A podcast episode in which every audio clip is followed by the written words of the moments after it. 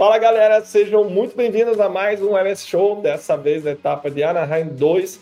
Uma etapa irada, galera. Eu, particularmente, sou fã do formato Triple Crown, que são as três baterias mais curtas, ou seja, a gente tem três categorias, é, duas categorias correndo com uma intensidade super alta em três baterias.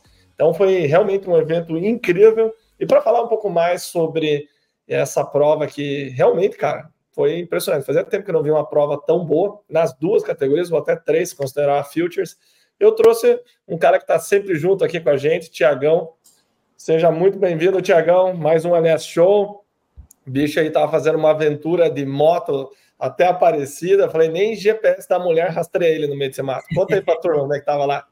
Foi, foi bem massa. É, quando eu comecei o show radical, né? Lá atrás, na época do jornalzinho, eu fui três anos seguidos. E aí depois a gente ganhou esse embalo aí com o site showradical.com.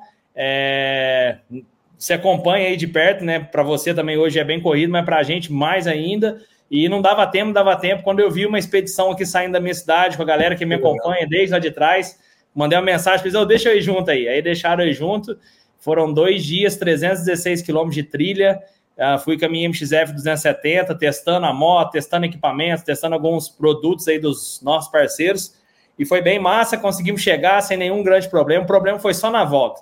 Na volta é. teve bastante pepino aí, mas. A volta era de carro, não era de moto? Era, então era de carro, era é. de carro, mas chegamos bem, tá tudo, tudo certo. Cheguei na correria para assistir a etapa do AMA, depois de dois dias de trilha, um dia de estrada, cheguei já fui direto para a televisão para assistir a etapa de AMA aí, que é o que a gente vai comentar aqui hoje, que foi muito louco. Pela, a primeira, até o nosso representante lá, o Nathaniel, mandou o vídeo. Agora é poeira. Foi um poeirão é. danado lá e tá, foi bem massa, né? É, cara, até comentar isso um, um, pouquinho. O Thiago conseguiu pela primeira vez botar alguém dentro da pista, né, Thiago? Conta um pouco mais como é que foi isso aí, cara. Que com certeza é uma atmosfera diferente, né? Você tá caminhando na pista, tá ali o, o Jet, enfim, o Web, todo mundo junto. Que incrível, né? Sim, sim, até é, você vivenciou isso um pouco só que acabou que no Super Motocross, pelo tamanho do estádio, eu e você não conseguimos descer lá na pista, a gente ficou ali, mas também foi bom porque a gente chegou do lado do James Stewart, né? Você ficou é. pirando ali, eu lembro é. como se fosse hoje ali, o Leandro viu o James e falava, calma, Leandro, calma, deixa o homem quieto. Eu vou lá tirar uma foto. Aí foi até que. Ah, gente... Eu não vou perder, cara. Não vou. E, e eu vou falar que teve um cara que ficou tão emocionado com a câmera zero dele, o preço de uma Porsche aqui no Brasil. Tropeçou na escada com a câmera. Daí vou falar, né? Caí com a câmera de peito, quebrou até o parasol. Mas é. E, coincidentemente, Ana Raio 1, o Nata até fez um store do lado com o James do fundo, assim. Então o James está de olho no show radical, toda hora ali ele está perto. E desde então, assim, no press day, a gente tem acesso à pista, a gente já está autorizado né, a ficar junto com toda a imprensa mundial ali dentro da pista. E até, Leandro, outra coisa que eu queria fazer, aproveitar aqui no podcast, já deixar aberto, a gente está com acesso liberado para as conferências de imprensa pós-Supercross. E eu Opa. gostaria já deixar aqui feito agora para essa uh, de sábado. Eu vou te dar, me lembra, por favor, durante a transmissão, vou te dar o login e a senha para você entrar depois e participar em nome do Show Radical Uh, da coletiva de imprensa, eu participei da última Verb Moto, Viral MX, Motocross Action, Pope MX. Vou te deixar. a ansiedade já atacou de novo aqui, cara. Já tô me sentindo antes de entrevistar o Chase Sexton, quase na largada das nações aqui, velho. Já estamos tremendo, velho. É, não, não, me lembra, me lembra, porque toda etapa o Supercross tá me mandando um acesso e acaba que eu entrei em uma, né? Que foi aquela até que eu filmei ali, e eu queria te dar. É, só pode entrar um. Então, se eu te der o acesso, eu não entro e você entra. Então, tá. gostaria que você entrasse ali. Uh, vai entrar lá com o nome do show radical e tudo, mas hoje você já é o gerente da, da porra toda, né? Então já posso usar o cartão corporativo para comprar? Não, não, também não é assim. Também Daytona, assim. a fanzone do Jet Lawrence, só passar o cartão dois, 12 vezes o mínimo e pau, então, né, Thiago? Dois, dois, só para galera saber, para entrar na área de, de fã do Jet Lawrence no Supercross, 2 mil dólares. Eu é vou bom. pagar mil dólares e a G-Berg paga os outros mil dólares. Pronto. tá bom, vamos negociar com a patroa.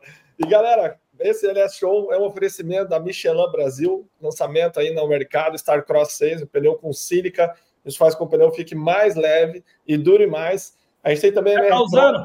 das antigas, não chegou ainda meu, tá chegando. Na verdade, eu tô, não tô nem andando esses dias.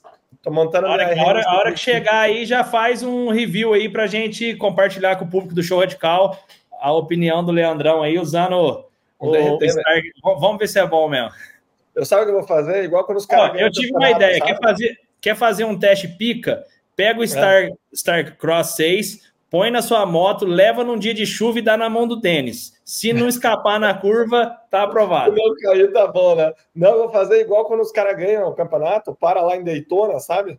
Ou ganha a prova, né? Para lá no guarda-rei e fritar. Vamos ver quanto tempo dura agora, né? Esse negócio é bom mesmo, né? É, tem que ser. E galera, para finalizar, Drop Mange também, parceiro nosso aí desde o ano passado, produtos de detergente neutro que lava moto, lava equipamento, lava casa, eu lavo tudo, cara. E eu vou aproveitar um link aqui, ó, Tiagão.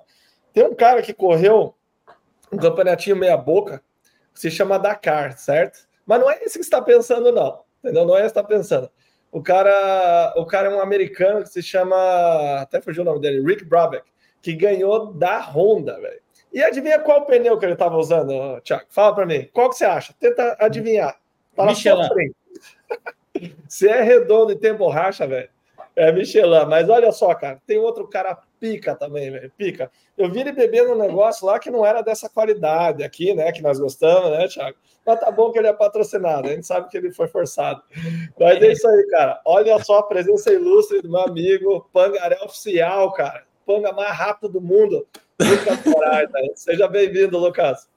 Pô, obrigado, pessoal. Ele tava curtindo aqui a conversa de bastidor de vocês. E, Nando, obrigado pelo convite. Acho que é a minha segunda participação aqui no seu canal, sempre acompanho. E, Tiagão, prazer aí falar com você também. É, ainda tirando areia da, do, da cara e tudo certo. Verdade. É isso aí, cara. Pra galera que talvez chegou mais recente, você sabe que hoje, né, rapaziada, ninguém me conhece mais Leandro Piloto, né? Somos velho, tem que ser realista. O Thiago já tá de barba branca aí, rodando pneu murcho, né? Vocês viram o bicho aí falando da viagem de volta, né? O Lucas, para quem não sabe, galera, foi um excelente piloto de motocross me deu trabalho em algumas provas, depois aí se aventurou em diversos negócios, depois começou a correr de carro e até parar no Dakar o ano passado, que foi o estreante, o melhor estreante da história, não é isso, Lucas? É, na verdade tem, é, na década de 80, se não me engano, teve... Ah, um... aí já não era nem nascido, não era nem nascido. É, é mas do, dos últimos, vai, 30 anos foi o melhor estreante, no terceiro lugar, né? De carro, né, agora, né, Lucas? Saiu das isso. duas e foi para quatro rodas. Você tem que tomar isso aqui, né, cara? Cala, velho. Olha, velho, se for para ganhar o que você está ganhando, é o melhor do mundo. Toma agora, não tem problema. Não tem problema, né, na época, na época do, do quadrinho lá que eu fiz com a tua foto, até que eu te dei lá no Super Motocross, na época aqui, do jornal. Aqui do lado, eu guardei. Você me deu o maior trabalho para trazer, mas tá guardado aqui, ó.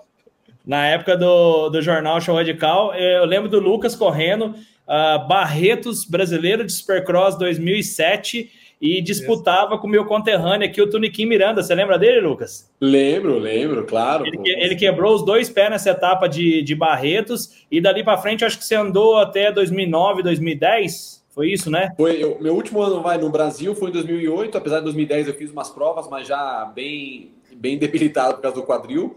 Mas 2008 foi meu último ano competitivo no Brasil, vai na verdade, o Lucas já começou a acertar as amarras por lá e toma aqui, entendeu? Já começou em 2009. Cara, sabe, quando... o Lucas foi correr nos Estados Unidos na Star Racing. É, não, quando eu fui correr lá, aqui tava começando tudo, claro, um sonho de estar tá lá, mas eu, eu, tinha a minha maior dificuldade, juro, era ter a moto de treino parecido com a de corrida, porque a de corrida era um canhão, a gente só tinha uma que era um canhão, a de treino era Cara, aí eu falei, pessoal, eu não consigo andar na moto de corrida, cara, é muito forte. É Volta meio de treino. Eu tenho um episódio que eu falei ontem até na live, acho que a gente já contou aqui da outra vez, não vou contar de novo. Não lembro se o Thiago estava junto da outra vez que a gente gravou, Lucas. Mas aí, não sei pra, se a galera sabe, meu amigo Lucas Moraes, eu acho que ele é mais fã do Eli Tomic do que a mãe dele é fã dele, entendeu? Uma vez ele assistiu uma etapa do Supercross, ele ficou de pé na hora da largada, já ficou do lado da TV e o cara nervoso, andando de um lado para o outro, cara. Enfim, ele pegou, ele tava aquele papo, né? Pô, será que o Tomac vai para Star? Não vai? O bicho não se aguentou, cara. Ele ligou pro Bob, que é o dono da equipe, e falou que ia patrocinar tal, mas queria saber quem que eram os pilotos. Foi muito bom, velho. Daí soube antes que o mundo, né? Informação privilegiada, isso, cara. Foi. Tomac ia pra amar. Foi muito legal, velho. E você já, você já contou pro, pro Lucas aquele teu episódio lá na sala de imprensa que o Tomac veio sentou do teu lado? Não, sabe o que eu falei para ele, na verdade? Eu menti todo esse tempo. Eu falei, cara, tem um amigo que é fã seu, vamos tirar foto junto? Deu Thiago né? Não, não, eu sou um paralelo sobre ser fã do Thomas, e realmente eu sou muito, eu acho, puta, enfim, claro, não só pelos títulos, mas pela personalidade que ele trouxe para o esporte também. Mas uma vez eu fui assistir, a primeira vez que eles foram para uma prova na Flórida, tava um calor, é, esqueci o nome da pista agora, que é bem plana, até teve mundial lá, não é, é bem plana assim. E aí, cara, eu, eu segui ele durante o intervalo das baterias. Eu comecei a meio que olhar ele tudo quanto é lugar. Acho que uma hora ele olhou e falou: Meu, cara, quem que é esse cara? Porque eu tava no motorhome, pera, tava no box. É, é, cara, até me perdi, ó. Troquei os botões aqui, ó, ferrou tudo. Deixa eu ver qual que é aqui agora. É, Peraí, turma, estamos aprendendo a usar. É, WW Ranch, não era aquela que tava um calor do inferno? Cara, tava muito, muito quente, meu. Muito quente. É, eu sei, tá ligado. Você trocou já uma ideia com ele ou não, Lucas? Não, com o Thomas que eu nunca troquei. Assim, só de, na hora de pedir uma foto, né? Só. Entendi, entendi. Como é que foi? Tremeu a mão ou não? Tremeu a mão ou não? Tremeu a mão ou não? Ô, Leandro, conta pro Lucas o que que eu fiz. Cara, o Thiago, você sabe que é macaco velho, né? Você é quase um paparazzi, o bicho, né, cara? Se fosse para Hollywood, ia ficar milionário esse bicho. Aí estamos lá na sala de imprensa, né? Quietinho, no cantinho, né? Só os caras lá, os big dogs, né, Thiagão? Aí é. o que passa? entra assim, tipo, meio crise, assim, derrubando tudo, assim, sentou. Aí tava ele e um brother da Yamaha lá, não sei quem que é. Aí falando, assim, estriquinado, assim, no ouvido, do jeito que eu tô aqui, ó, debruçado e olhando tal. Aí o Thiago já tirou bem quietinho, assim, ó, fez assim, ó, pá, pá, tirou, né? Não, mas ó, antes disso ele tinha saído do banheiro, eu sentei e caguei na intervalo, foi intervalo, calma, calma. Aí tá lá, ele viu um pouco, daqui a pouco o Thomas saiu. Eu já pensei, cara, eu tenho que tirar uma foto com esse cara, né, velho? Aí ele foi no banheiro, saiu, eu falei, vai lá, Tiagão, pega o assento quentinho, vai que você aprende alguma coisa, né? aí foi lá, foi lá, daí beleza, ele voltou, aí ele chegou do lado, o Thiago saiu, foi fazer alguma coisa, que o Thiago, quando chega lá, o bicho é gringo, né? Não dá nem moral pra esses caras. Aí eu falei, cara, preciso falar com ele, né? Aí começou a me bater uma ansiedade, velho, o que, que eu vou falar com esse cara? Porque quando eu fui, eu planejei tirar uma foto com todo mundo e eu fiz uma montagenzinha no final lá que eu postei.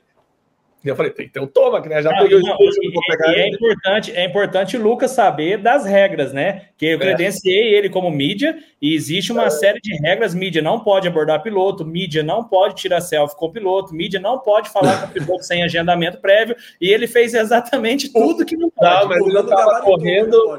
Não, ele não estava correndo e estava dentro da sala de imprensa. não, verdade, mas e, e tudo que você fez na carreta da Honda? Você tá falando do Toma. E na verdade, ele veio falar comigo, né, Thiago? Foi, foi, foi. Pra quem tava lá, viu? Aí, cara, ele tava olhando a pista, daí tinha uma sequência, assim, que era 2, 3, 2. E daí eu sabia que o Web tinha pulado 3.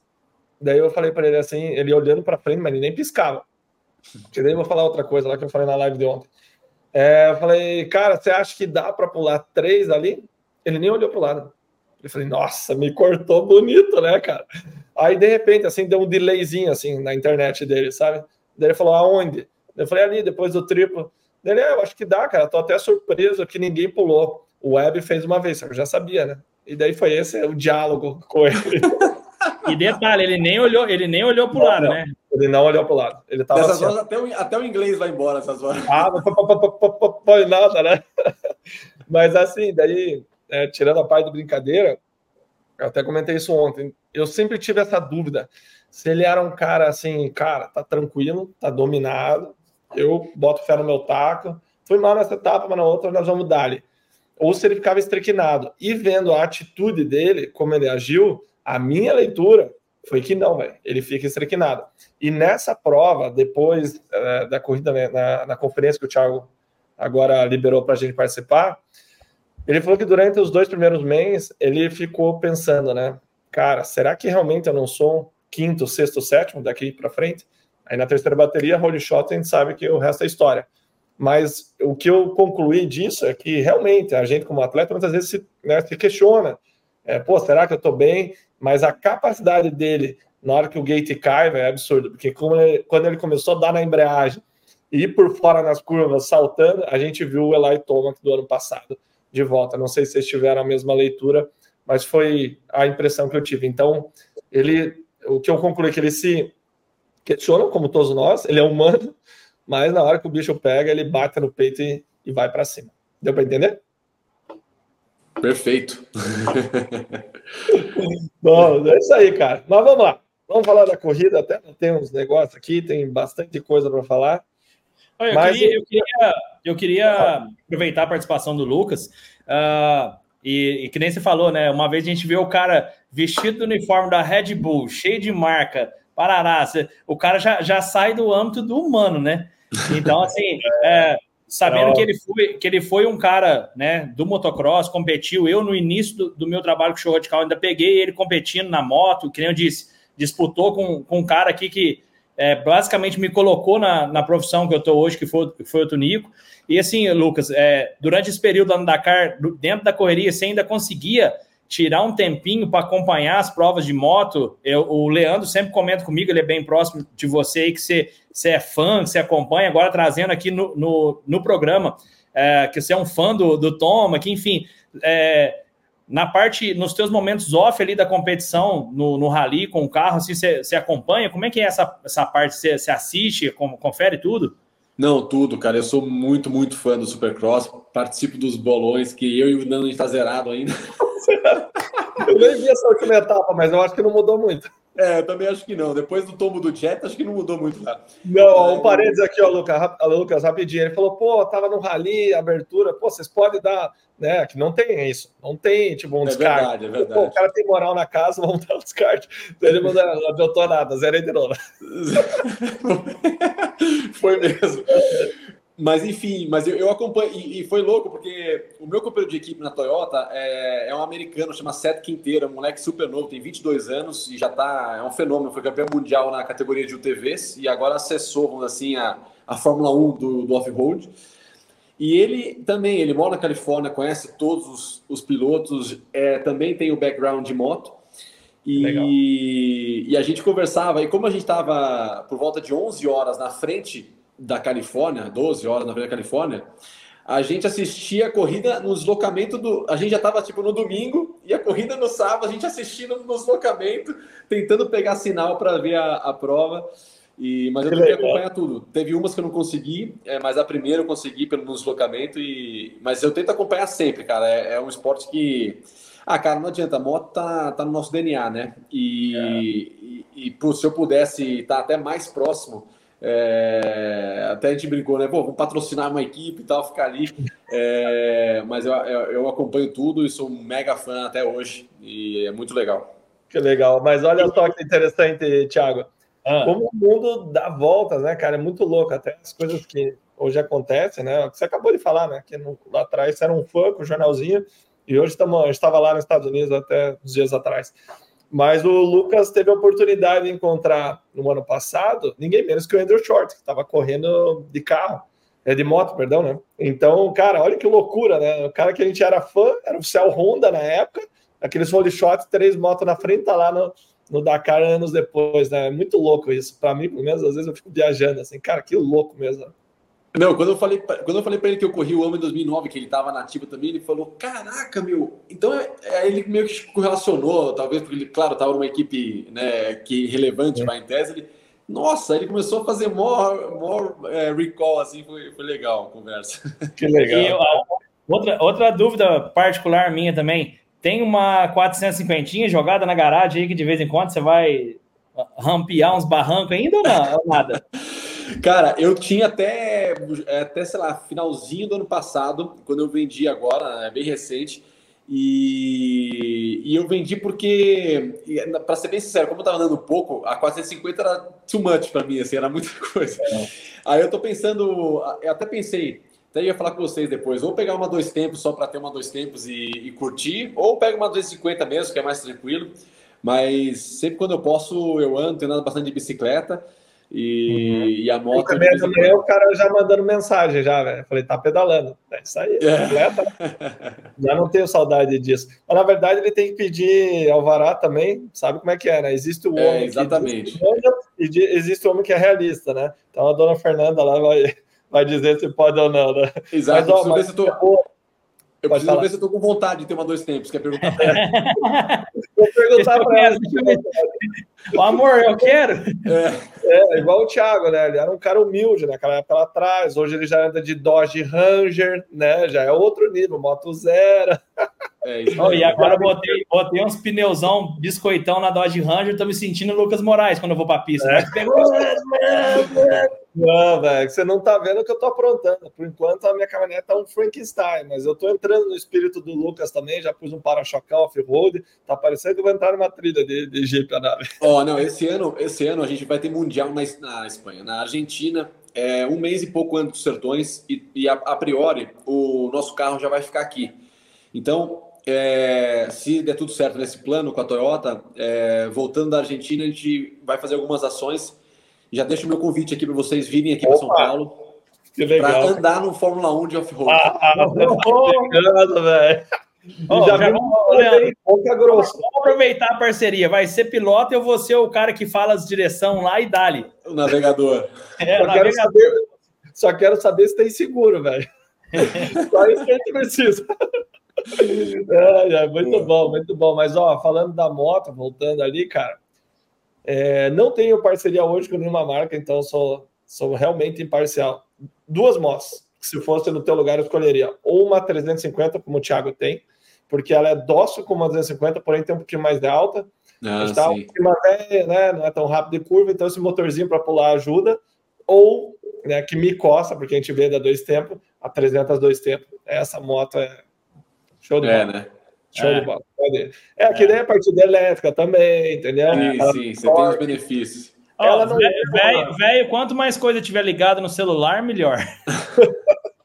ela não é uma. hoje tem que consertar tudo no celular, para velho é melhor. Exatamente, ela não é uma dois tempos que nem a gente andava, que é média alta, ela tem bem mais torque. É isso pelo menos que os reviews lá de fora falam. Então, dá esse conforto para os bad guys que agora somos. Né?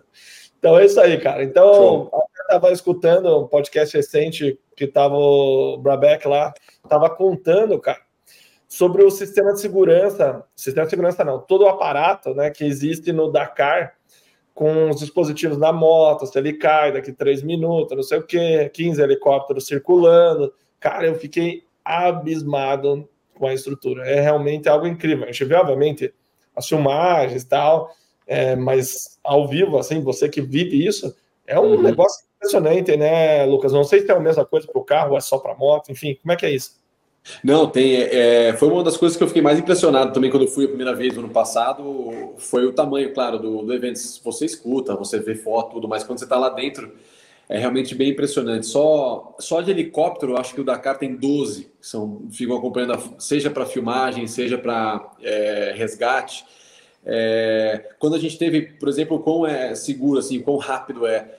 Quando a gente teve o problema que eu tive náusea dentro do carro nas dunas e eu tombei o carro, é, deu alguns minutos, a gente começou já a ouvir uma voz dentro do carro, ó, a gente viu que o seu carro tá parado, tá tudo bem, dentro do dispositivo que a gente tem de segurança dentro, então, e o, a, a organização, uma parte da organização fica na França, que é da onde a empresa, a empresa que organiza o Dakar é francesa, que organiza o Tour de France de bicicleta e tal, e então eles têm toda uma coordenação e, e, especialmente nas motos, né, que é infelizmente onde tem os acidentes mais mais graves assim, eles têm realmente uma preparação incrível.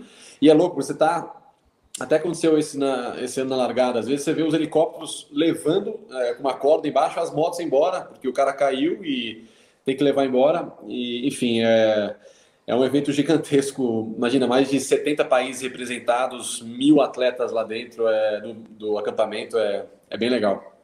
E assim, Lucas, ele falou que, é, se eu me recordo bem, tem o, o sistema que fala com a França, tal, ele aperta se 30 segundos está parado, aí 30 minutos, se você não dá nenhum sinal, não fala nada, aí vem o helicóptero já com o médico dentro. Algo assim, não é? É, é você tem vai, algumas janelas de tempo que no carro é um pouco diferente, mas na moto eles têm alguns dispositivos e que, como você falou, é, fala com a organização em si, chama de fato o helicóptero e se não tiver nenhum movimento por tal é, período, é eles sabem que a moto tá- é porque o próprio dispositivo avisa que é, se é um problema simplesmente o cara parou ou que teve um acidente. Pelo tipo de impacto, pelo G que a moto sofre, o próprio equipamento sabe, é, avisa a organização que teve um acidente. Então isso facilita muito uh, o tempo o tempo de chegada. E então é realmente bem bem legal. E nas motos, claro, se você vê alguém parado, é, você é obrigado a, a, a alguém acidentado, melhor dizendo, você é obrigado a parar chamar Legal. o helicóptero e aí você, é, você recebe esse tempo de bônus no final. É porque é tudo por GPS, então não tem como não saber certinho, né? Qual tempo você perdeu e tudo mais, né? Exato, exato. Então eles sabem, tava, sabem tudo. Ele estava até falando das estratégias, né? Cara, que loucura. Ele chegou a falar que. Ele não falou que fez, mas ele falou que estratégias como essa, né? Que larga e fala: será que hoje eu tenho que parar e ficar parado três minutos? esperando o pessoal, porque daí quem passa antes já marca o caminho, fica mais fácil de andar mais rápido. Na hora que ele começou a falar, me pareceu muito mais um jogo de xadrez do que no motocross mesmo, largar e meter a mão, né? Então tem que ser muito mais estrategista, é isso mesmo? Não, total, total. Esse é um ponto importante. Inclusive nos carros, apesar que algumas especiais a gente tem as marcas das motos, são mais de 180 motos, então você tem marca, mas mesmo assim, você ser, ser o primeiro carro não é tão bom. Porque você imagina, você está no meio do. Vai, pensa num, num descampado. É, você é o primeiro carro, você tem que normalmente ir até o waypoint, fazer a curva, virar para a esquerda. Se você já é o décimo, cara, você vê todas as marcas fazendo isso, para a esquerda. Então você já vem aberto, já vem com tangência, freia lá dentro, já vai. Então o ritmo que você anda largando mais para trás é, é, é, muito mais rápido. Então, por exemplo, esse ano no prólogo do Dakar, e não só no prólogo, outras etapas, mas especialmente no prólogo, que ninguém queria abrir a primeira especial, que era uma especial de 400 e tantos quilômetros já.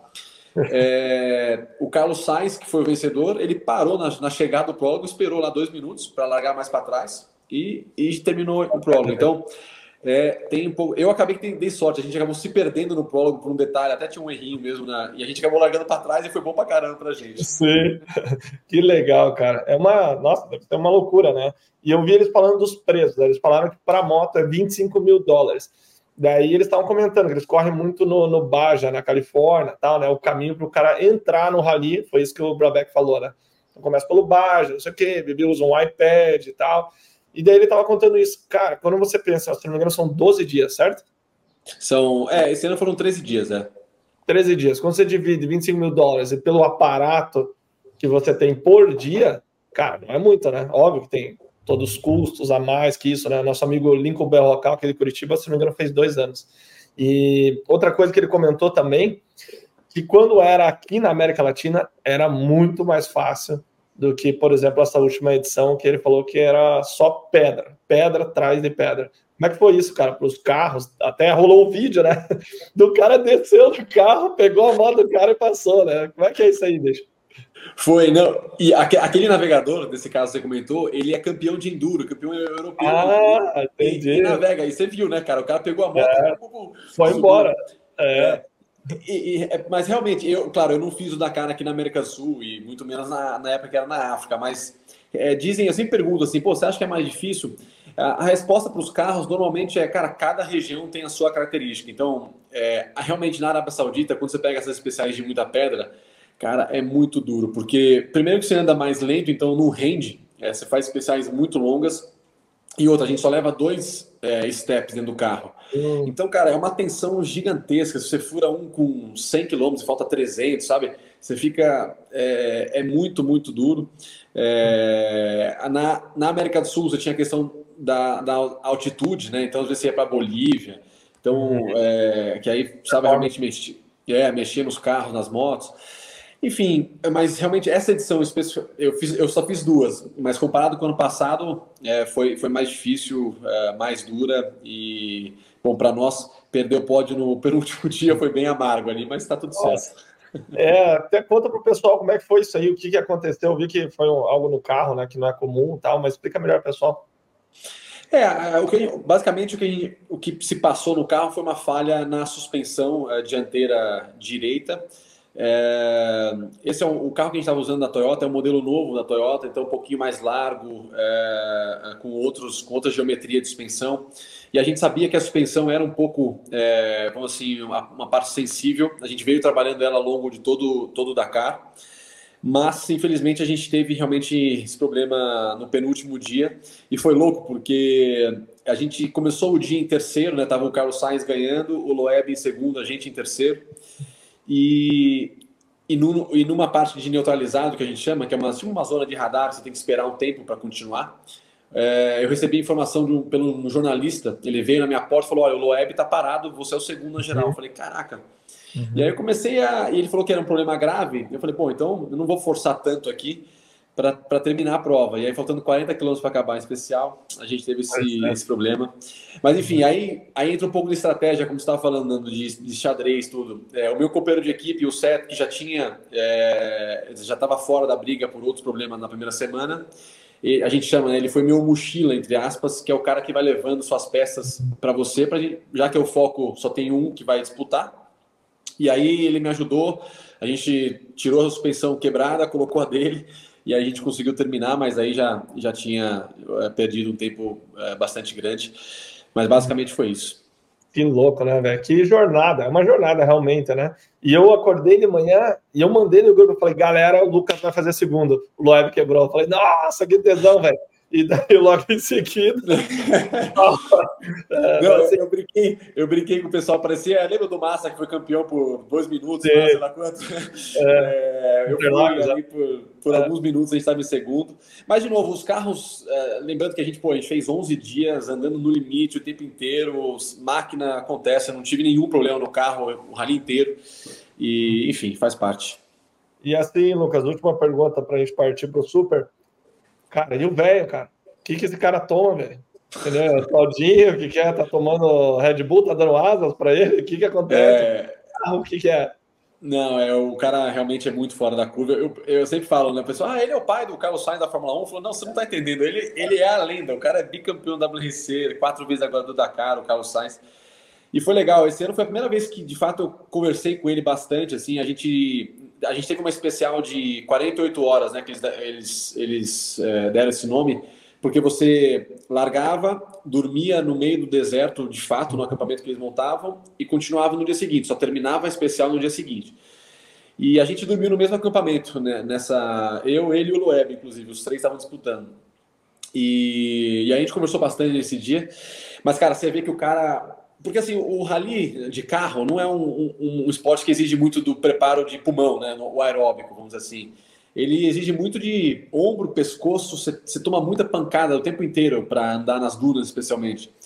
E o bicho é fora da curva, né? Anda muito forte, é, foi muito constante. Ele não ganhou nenhuma especial, mas estava ali, ó, todo dia, muito constante, muito na estratégia. A Audi foi muito bem e uhum. merece. E o teu carro é pau a pau com o dele? Sim, não, muito similar. A FIA fez um bom trabalho assim de, de fazer uma, um nivelamento, vamos chamar assim, dos carros, seja o meu da Toyota, né, ou o do Nasser do Loeb, que é um Hunter da ProDrive, ou os Audis, a Ford. Uhum. É, os carros são bem, bem similares nesse sentido. É, uhum. Tem uns é melhor em outras em determinados terrenos, outros é melhor nas dunas, por exemplo. O Audi nesse ponto é muito bom nas dunas, porque você imagina com a transmissão ou o drivetrain ali elétrico, é, você tem o torque imediato né, do, do elétrico e é um carro que não precisa cambiar, não tem, não tem câmbio. Então, pô, você está nas dunas o é. tempo inteiro é, andando para frente. Então, é, é, nesse ponto tem uma vantagem, mas a Toyota, enfim, é muito competitiva. E esse ano você conquistou a tua primeira vitória também, né? Foi, foi muito, muito legal. Foi a primeira vitória de um brasileiro na categoria carro, numa etapa. É, foi muito especial, assim, tá é, ter no terceiro dia. Tá bom, é, ali a gente falou, é esse ano, né? É agora, né? É, Aqui, não, a, gente, né? é, a gente ganhou por nove segundos, segundos do Extron, né, da Audi, e por um minuto e pouco do Nasser, é, depois de 440 quilômetros. Como diria o pensador Dominique Toreiro, é, vencer por uma milha ou um centímetro, sei lá, mais ou menos assim. Vencer é vencer, resumindo. É Exatamente. É assim. Exatamente. Isso aí. Mas vamos para as duas rodas agora, né? Porque Boa, tem um ditado em inglês que eu acho que você que me falou ainda. With age comes the cage, né? Com a idade vem a. a, a como é que chama aquilo? Jaula? A gaiola, é. Gaiola, exatamente. Agora vamos tirar a gaiola, vamos voltar para para as duas rodas, né, cara? Que é mais masculino, né, Lucas? Vamos falar a verdade, né? Mas então, rapaziada, etapa da Anaheim 2, estádio aberto, tinha chovido recente, porém metade do estádio pega sol e metade não pega. Aí, lendo tudo isso e tal, antes da prova, eu particularmente esperava uma pista molhada, já no começo e secando durante o dia. E foi o contrário começou extremamente seca, tinha algumas curvas que pareciam curva de motocross, fazendo buraco de frenagem até. Galera, eu acho que até tem um videozinho aqui. Mas a pista estava muito seca, não sei se vocês acompanharam os treinos, e destruída. Até, cara, esse é um, é um bom assunto. Eles estão debatendo bastante lá agora, os especialistas. É, duas coisas. Primeiro, se a categoria Futures, que fez a pista destruir tanto, né, mais motos andando e tudo mais, também menos tempo de manutenção. E as costelas estão sendo construídas de maneira diferente. Elas não ficam aquele V embaixo, porque não é construída com a carregadeira. Então é construída com o trator de esteira, que ele não tem uma capacidade de aplicar pressão em um ponto específico, como a carregadeira, a carregadeira tem com os pneus. Então a costela fica mais mole, destrói mais, porém fica arredondada, um pouco diferente. Vocês assistiram os treinos? O que vocês acharam? Vou deixar o Thiago falar que eu já falei bastante aqui, depois eu falo. Eu assisti, assisti um pouco dos treinos, que eu disse, eu estava na estrada vindo. Uh, o que já me chamou atenção de cara, como costuma mudar muito de pista para pista, os caras saltando, né? Uh, o Nata que estava lá pela gente me mandava conteúdo em tempo real, até estava no volante e eu fui vendo as coisas que ele foi me mandando assim. Uh, Plessinger, Malcolm, que fez, o Malcolm inclusive fez uh, melhor tempo nos treinos. É, saltando. É, exatamente. Conhece a mídia aí, cara? Show Radical? Foi, foi, foi, esse sitezinho aí, eu vi aí. É, os, os caras os cara saltando, né? Eu acho que. Uh, eu até observo muito teus comentários, Leandro, quando você observa isso aí, né? Que os caras param de atropelar e começam a saltar. Isso significa que geralmente bate com a sua observação. O método de construção da costela também, é, só de mudar a máquina que constrói a costela, muda a passagem dos caras da costela de atropelar para saltar, né? Perfeito. É isso mesmo, é porque o, a capacidade técnica da máquina, normalmente eles constroem da última para a primeira, né? Vem vindo de ré. Então, até, cara, eles estão falando, escutei hoje isso na, na mídia especializada lá de fora, que eles vão não vão passar mais de nove costelas e vão tirar o Dragon's Back, que é aquela escadaria. Não vai existir mais. Caramba. Então, teoricamente, é por segurança, né? Daí, aí, ó, show radical, cara. Segura, hein? Essa opera mais uma vez aqui, ó. Então, o que eles estão criticando é, é, os pilotos, né? até o cunhado do, do, quer dizer, nem sei se é cunhado, o Phil Nicoleri, é, tava falando, bom, os caras estão mudando isso, para mim não faz o menor sentido, e daí deixam a, as sequências maiores da pista que aí, ó, né, o Anderson pulava as duas mesas, fazia, não, não era na outra sequência, e não arrumaram, cara, entre as baterias. Ele falou: Meu, ele e o RJ Hampton era só canaleta, era um troço absurdo. Daí que nem ele fala: cada lugar desse da pista eu ia acender uma vela para Jesus. então, é meio interessante, assim, a gente vê que não é só aqui que tem problemas, é óbvio que os problemas lá são em outra escala, mas uh, os pilotos comentando muito isso, que a pista destruiu, ficou absurdamente difícil. Aqui foi no, no treino cronometrado, uh, da, o Aaron Plessinger, né, que é o nosso líder do campeonato, eu soltei esse vídeo porque o cara realmente encaixou com a, com a moto e, e deu um degrauzinho a mais aí um pouquinho antes de começar a temporada, aí, segundo os companheiros da equipe. Mas eu não sei, cara. Lucas, você que acompanha também, velho, o que você acha aí de, de, limitar o número de costelas, enfim, tirar o Dragon's Back, que é algo é, de muitos anos já que existe isso? É, não, o, o, Dragon's Back até eu tinha visto eles falando sobre isso em algum desses podcasts também, mas não sabia que tinham é, proibido, vão, parar de fazer. Até eles usaram como exemplo do ano passado aquele que o Barça virou de frente e machucou. É, e é, caiu. É, é, é, exato. É, mas, cara, uma coisa que eu tenho reparado um pouco nessa linha das pistas, eu não sei se isso era assim na época da. Até das dois tempos, vai, que em tese é, destruíam menos, até não sei se a, a 450 hoje tem bem mais força, bem mais torque. É, mas eu não sei se as pistas estão muito diferentes quando vai para o vai o main event mesmo do que para os treinos. É, eu não sei estatisticamente, mas parece que os treinos não significam muito mais coisa, porque a pista muda muda tanto, cara, na hora que chega para a corrida, é, que é até difícil de você ver os treinos e falar, bom, isso aqui muitas provavelmente vai se replicar, porque realmente tem mudado bastante pelo trabalho que eles fazem ao longo do, da, da noite e tal, para tentar manter a pista. Mas, cara, só nove costelas eu achei bem, bem curioso. Eu acho que eu, é. É, já vai dar para nós andar, sim. É, então. calma, calma, calma. Mas é. eu, acho, eu acho que é muito mais a forma como deviam construir de novo, que eu acho que era mais legal daquele jeito. Eu vi até o RJ falando no Pulp MX, né, Nando? Falando, pô, cara, quando eu, passava no track walk nas costelas, eu falei, cara, como é que eu vou passar nisso aqui? É exatamente e... isso que eu comentar, né? Que mudou isso. É, mudou. Então hoje está muito mais propício para virar é, jumpers ali. Mas enfim, eu acho que é uma decisão, se for por segurança, ok, mas acho que vai é, diminuir bastante a chance de ter, porque a costela realmente pode mudar a corrida várias vezes, né? É, o pessoal fala muito lá, apesar o seguinte, que tem algumas pessoas que têm muita influência sobre a organização, sobre a, a AMA, tipo o Roger de Costa. Então eu, tenho minhas dúvidas, que o americano gosta de teoria da conspiração, né? Porque tiraram as costelas em São Francisco porque o Jeter não estava conseguindo, porque o Hunter, não sei o quê, porque o Lucas Merle, que é o, o agente deles, foi lá, sabe?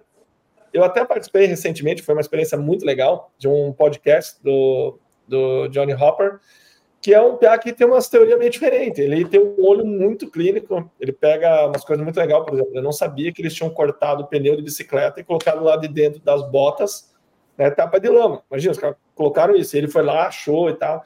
Então ele tem um olho atento, é um ex-piloto, mas ele veio, por exemplo, falar que naquela largada do Sexton, tinha mais alguma coisa. Ele não quis falar, mas ele instigou a deixar no ar isso, assim, tipo, que tinha um esquema ali, porque o Roger conhece o quê, bibi.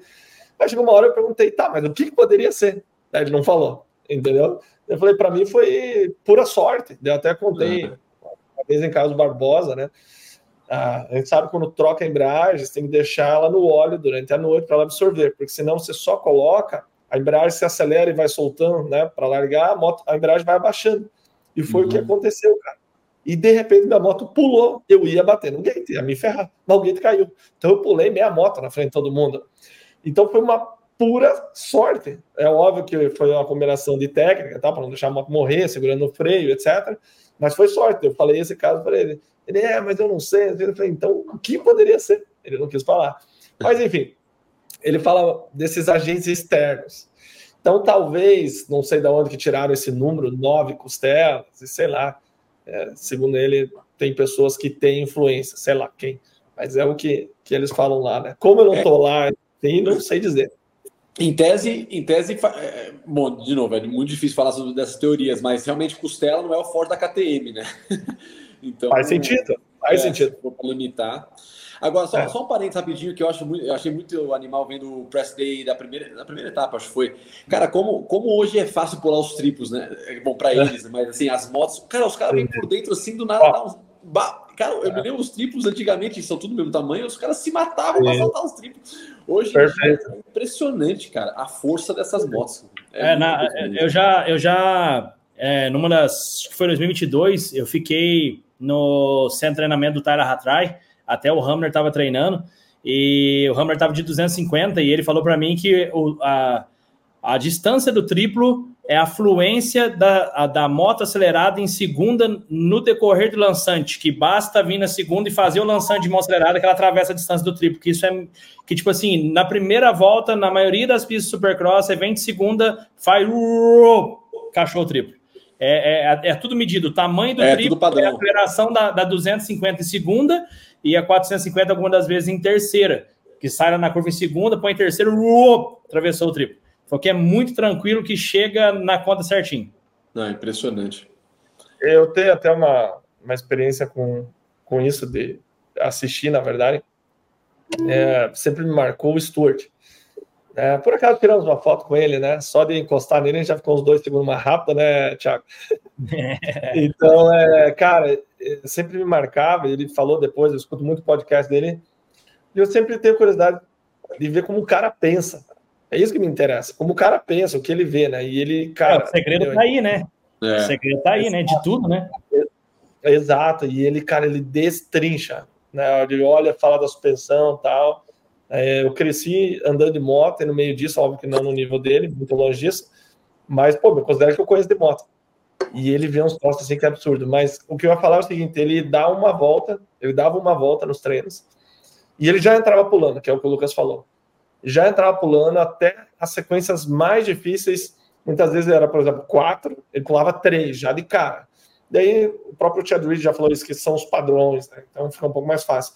E o absurdo para mim, o fora da, da casinha, a segunda volta era a melhor volta do treino. Ele dava uma, dava a segunda melhor volta e pô, encostava no pitch acabou. E sempre me chamou a atenção, né? Por que, que ele fazia assim? E no caso, é, na época eu tive um piloto americano que andou na minha equipe, o Shane Panovich, que era companheiro do Malcolm e teve a oportunidade de morar um mês na casa do Stuart. E daí, né, eu fui cavocar lá para ver o que, que, saía, né? Daí ele contou dos treinos físicos, que ele não treinava muito parte física, era, realmente andava mais de moto, e não existia o pai do Malcolm não, e do James não deixava ele andar devagar. Então entrava, dava uma volta na pista, a segunda volta era mão embaixo, cronometrado. Não tinha andar devagar na pista. Ou você anda 100% ou você não anda. É assim que eles foram criados. Daí ele falou até que um dia ele entrou e pá, acelerando. Daí o pai dele tirou ele da pista. Perguntou para ele: O que está acontecendo? Dele, nada. Dele, como assim? Você não está andando rápido? Dele, eu estou me esforçando. Dele, não. Os meus padrões? É, você não está andando rápido. Ele falou: as costelas tem alguma coisa errada, porque o pai dele que arruma a pista, molha à noite e tudo, antes deles irem treinar. Tem alguma coisa que está errada? Ele não, está tudo perfeito. Então você está muito lento. Vai tirar a roupa. Tirou ele da pista. Então essa era a mentalidade: entrar e pau. Aí eu ouvi isso, ouvi o que o Chan falou. Aí finalmente ele falou no podcast dele que era uma época diferente. Talvez o pessoal que está ouvindo nós agora chegou, não pegou essa época, né? ele falou que era uma rivalidade, sabe, uma rivalidade absurda entre Chad Reed, Carmichael e James Stewart. Né? O James chegou um pouquinho depois. Então, a, ponto assim de na mídia americana, se você falava com o James, o Chad e o Carmichael já não davam entrevista. O Carmichael, vocês veem hoje lá, simpático e tal, eu presenciei isso. Não tinha nada disso. Ele era odiado, velho, porque ele fritou o McGrath. Então, o McGrath era o rei. O cara foi lá e derrubou. E ele não era simpático e, sinceramente, não se esforçava. Vocês podem pegar as entrevistas dele antiga. Então ele falou que ele dava uma volta para não mostrar as linhas para os caras. Então ele entrava já saltando e pum, metia a melhor volta. Só que o que me abismava, até hoje isso, o cara ter a capacidade de em duas voltas, uma volta o cara gravou a pista e na segunda ele já veio moendo a ponto de bater a melhor volta e ninguém conseguiu baixar durante o treino inteiro. Então, cara, que concentração, né? Que sintonia com a moto, para mim é surreal isso, cara. Não, ele é impressionante. Mas, é, e aí, aí você já vê que isso faz parte de uma preparação caseira. Porque, é. igual você falou, é, gente, eu, também, eu também sou muito assim, eu gosto de conversar com a, uma pessoa que eu admiro, que eu sou fã, conversar alguns minutos de conversa, você já pega o, o hype do mindset da pessoa, tipo assim, a linha de raciocínio, como é que ela vive. E a partir dali você, faz, você descobre, fala, cara, aquele resultado aconteceu porque ele pensa assim. Então, você, igual você falou, o Chan, o Chan é, revelando como é que era o dia a dia lá, você já viu por que, que o cara consegue fazer isso? Porque ele já vem preparado de, de casa. Ou é assim, agora o cara que vem, é igual, igual aconteceu agora nessas etapas de chuva, da galera que não classificou, o cara não entrou de pau, ficou de fora, não teve segundo classificatório. Dançaram, né? E até vou lembrar uma época que, que eu e o Lucas começamos a treinar, o Lucas ia sempre o MTF lá, sem treinamento do Milster, o primeiro do, dos Estados Unidos, e começou a vibe de andar de mão fechada. Lembra disso, Lucas? Uhum. Todo mundo treinava mão fechada tal, porque o Stuart andava de mão fechada. E daí você começa a pesquisar, vai ver tal, uma entrevista do Big James, né, o pai do, do Malcolm e do James, falando que ele não tinha dinheiro para trocar a embreagem da moto do Piá. Então ele falava: você tem que andar sem embreagem, eles treinam na areia. Só que, obviamente, o Piá começou a ficar muito rápido e quando uma pessoa vence, todo mundo quer andar igual, visto o Jet agora, né? Todo mundo quer andar de pé e tal e o cara está vencendo. Mas é algo que, por uma necessidade, virou uma técnica que a gente sabe que funciona muito, a gente treina muito isso, desde a parte das costelas no supercross, os caras entram de mão fechada, né? Todo mundo faz, as curvas, enfim, aí você começa a pensar na lógica, toda a potência está na roda da moto, você não gasta tanta energia, se desenvolveu todo um estilo de pilotagem pela necessidade, né? Então, cara, o James, para mim, é, foi o último cara assim a revolucionar o esporte, sem dúvida. Não, e, não, e casou perfeito com a vida das quatro tempos depois, né? Porque aí você não precisava da embreagem mesmo. É, exatamente. É. É, apesar que o, o Toma, que a gente falou um pouco dele, mas o Toma é, usa muito, mas a, a quatro ainda tem mais torque, você precisa usar, igual o Jet né, anda hoje, ou o Sexton andando hoje, é, é exatamente. Perfeito, perfeito. E galera, temos uma, uma situação muito massa que aconteceu nessa prova. Eu vou até soltar esse vídeo aqui, ó, exclusividade, o show radical também, vou te falar, viu? Olha aqui. Caraca, faz o pico, faz o. Sempre, né? Classificou em quarto, hein, Galo? Hum? Classificou em quarto? Tá tava nervoso, tava nervoso o pai aqui, ó.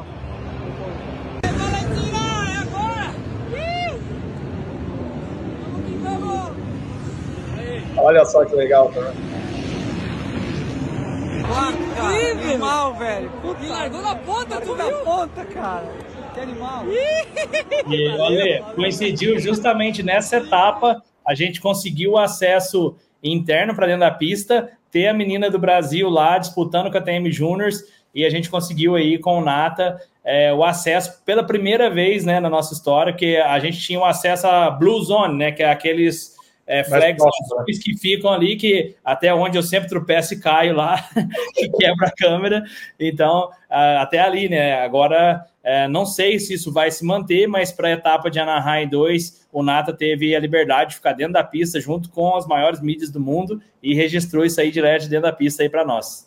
É a Valentina, a menina aqui de Brusque, né? É o Jazinho que treina ela até até onde eu sei, né? Posso estar falando uma fake news aqui. Mas, cara, que surreal, né, velho? Até falei pro Gia na hora que eu soube, mandei lá no grupo, velho, só falar para ela fazer tudo por dentro, não precisa fazer mais nada. E daí, cara, ela foi lá, meteu o role short e ainda fez quarto lugar. Na hora que eu vi o resultado, eu olhei ela em quarto falei, cara, que irada, né, velho? Tomara que isso possa ser repetido. E, e olha só para você ver que massa. O Nata, no calor da empolgação, me mandou um áudio lá, falou assim, cara, é o melhor resultado de uma menina no KTM Juniors é, quarto lugar. Beleza. Aí, cara, o cara tá lá dentro, me mandou informação, eu publiquei aquilo. Cara, amanheceu domingo de manhã, vários americanos mandando direct no show radical, inclusive o pai de uma menininha que, se não me engano, é da Flórida, que ela já ganhou o KTM Juniors. E ele oh, me mandou, falou, cara, por favor, vocês publicaram isso errado. A minha filha me mandou foto, me mandou print de resultado, tudo no. Aí, ah. tipo assim, era, é, é, é um erro, né? Que toda a mídia comete erro. Eu falei, cara, não, é. eu fiquei assim, porra, velho, os americanos chamando aqui, pedindo para fazer correção, quer dizer, a, a nossa informação realmente está chegando lá, os caras estão acompanhando, e aí eu fui, é, editei o post tanto no Instagram quanto no site, pedi desculpas, e aí o cara tá falando comigo até hoje, falou, cara, se eu quiser levar minha menina para correr no Brasil, você consegue me ajudar? E tá falando comigo aqui. A menina, já tá, a menina já tá na 65, aí comecei a seguir o perfil dela, chama Regan, a menininha. Anda muito a menininha, e aí ainda falei com o Nato, falei, porra, os, os gringos estão de olho aqui na nossa matéria, já vieram corrigir e tudo, então, bem massa. É, mídia fora do pinico para ver se os caras não catraco lá da ama, a gente sabe, é, né? É, não, é, é, é, é, o que você estava falando em relação a, a, ao próprio podcast. Lá na gringa, os caras metem o cacete, aqui no Brasil tem que tomar maior cuidado, né? Então, assim, é, não, é igual a galera vem, ô, oh, fala isso, ô, posta aquilo, ô, fala daquilo. Cara, não dá mais. Se falar uma merda aqui, a chinelada come. É, até rapidão, galera. A gente fala isso toda vez, mas a gente sabe que tem muita gente que não vê, enfim.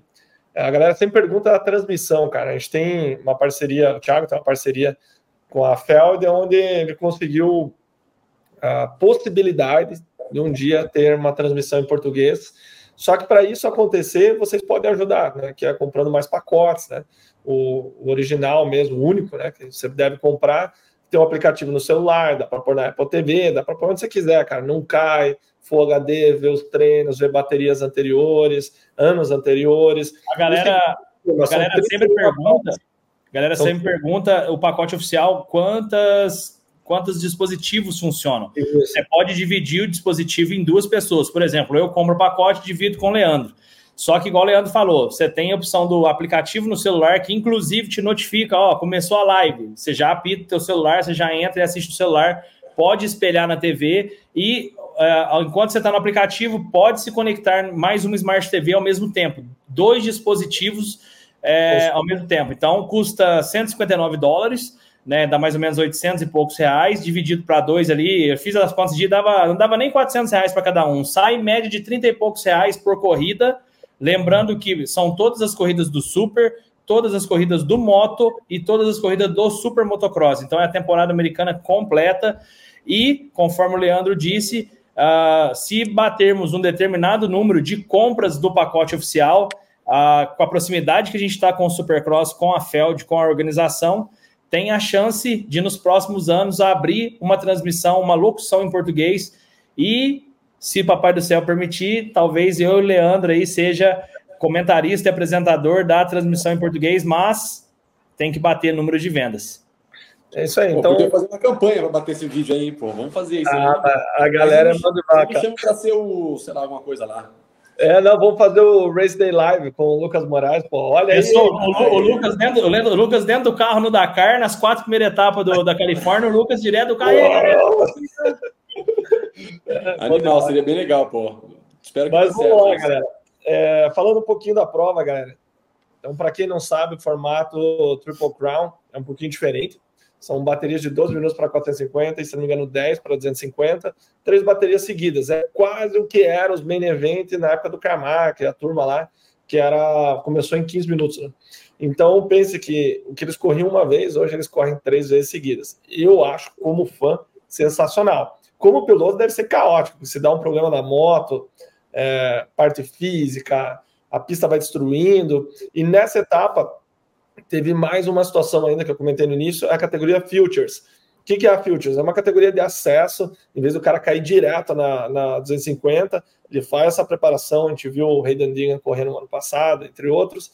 Rider e esse ano, é, o, Jet o Francesco. O Jet. O Jet eu não lembro de correr na, na Futures, correu? Ele, é, na verdade, ele correu naquela. Ah, desculpa, ele correu na Futures do, da Monster Cup. Lembra que ele ganhou uma? Isso, isso, é. Verdade, verdade.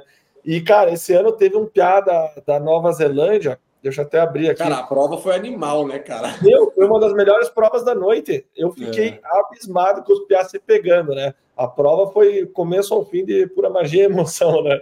Então é o Cole Davis. Cole Davis com o Gavin Towers. O Towers é companheiro da equipe do Enzo na Star. E o que a equipe diz é que ele vira basicamente o tempo dos oficiais, porém ele perde um pouquinho nas costelas, o que é normal, né, para um, um estreante. Mas, cara, olha o calibre do cara treinando com os caras que estão vencendo. Veio um piada da Nova Zelândia, que treinava com ninguém menos campeão mundial Josh Coppens, com Ben Tolley, e o cara deu uma aula em técnica de pilotagem. Eu fiquei de cara, o pé andando de pé nas canaletas, parecia que ele estava andando motocross, né, Lucas? Uhum. Soltão, uhum.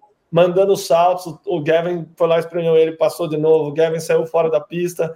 E você fala, agora o Gavin vai pegar. O cara cansou de repente ele pau de novo. Cara, é.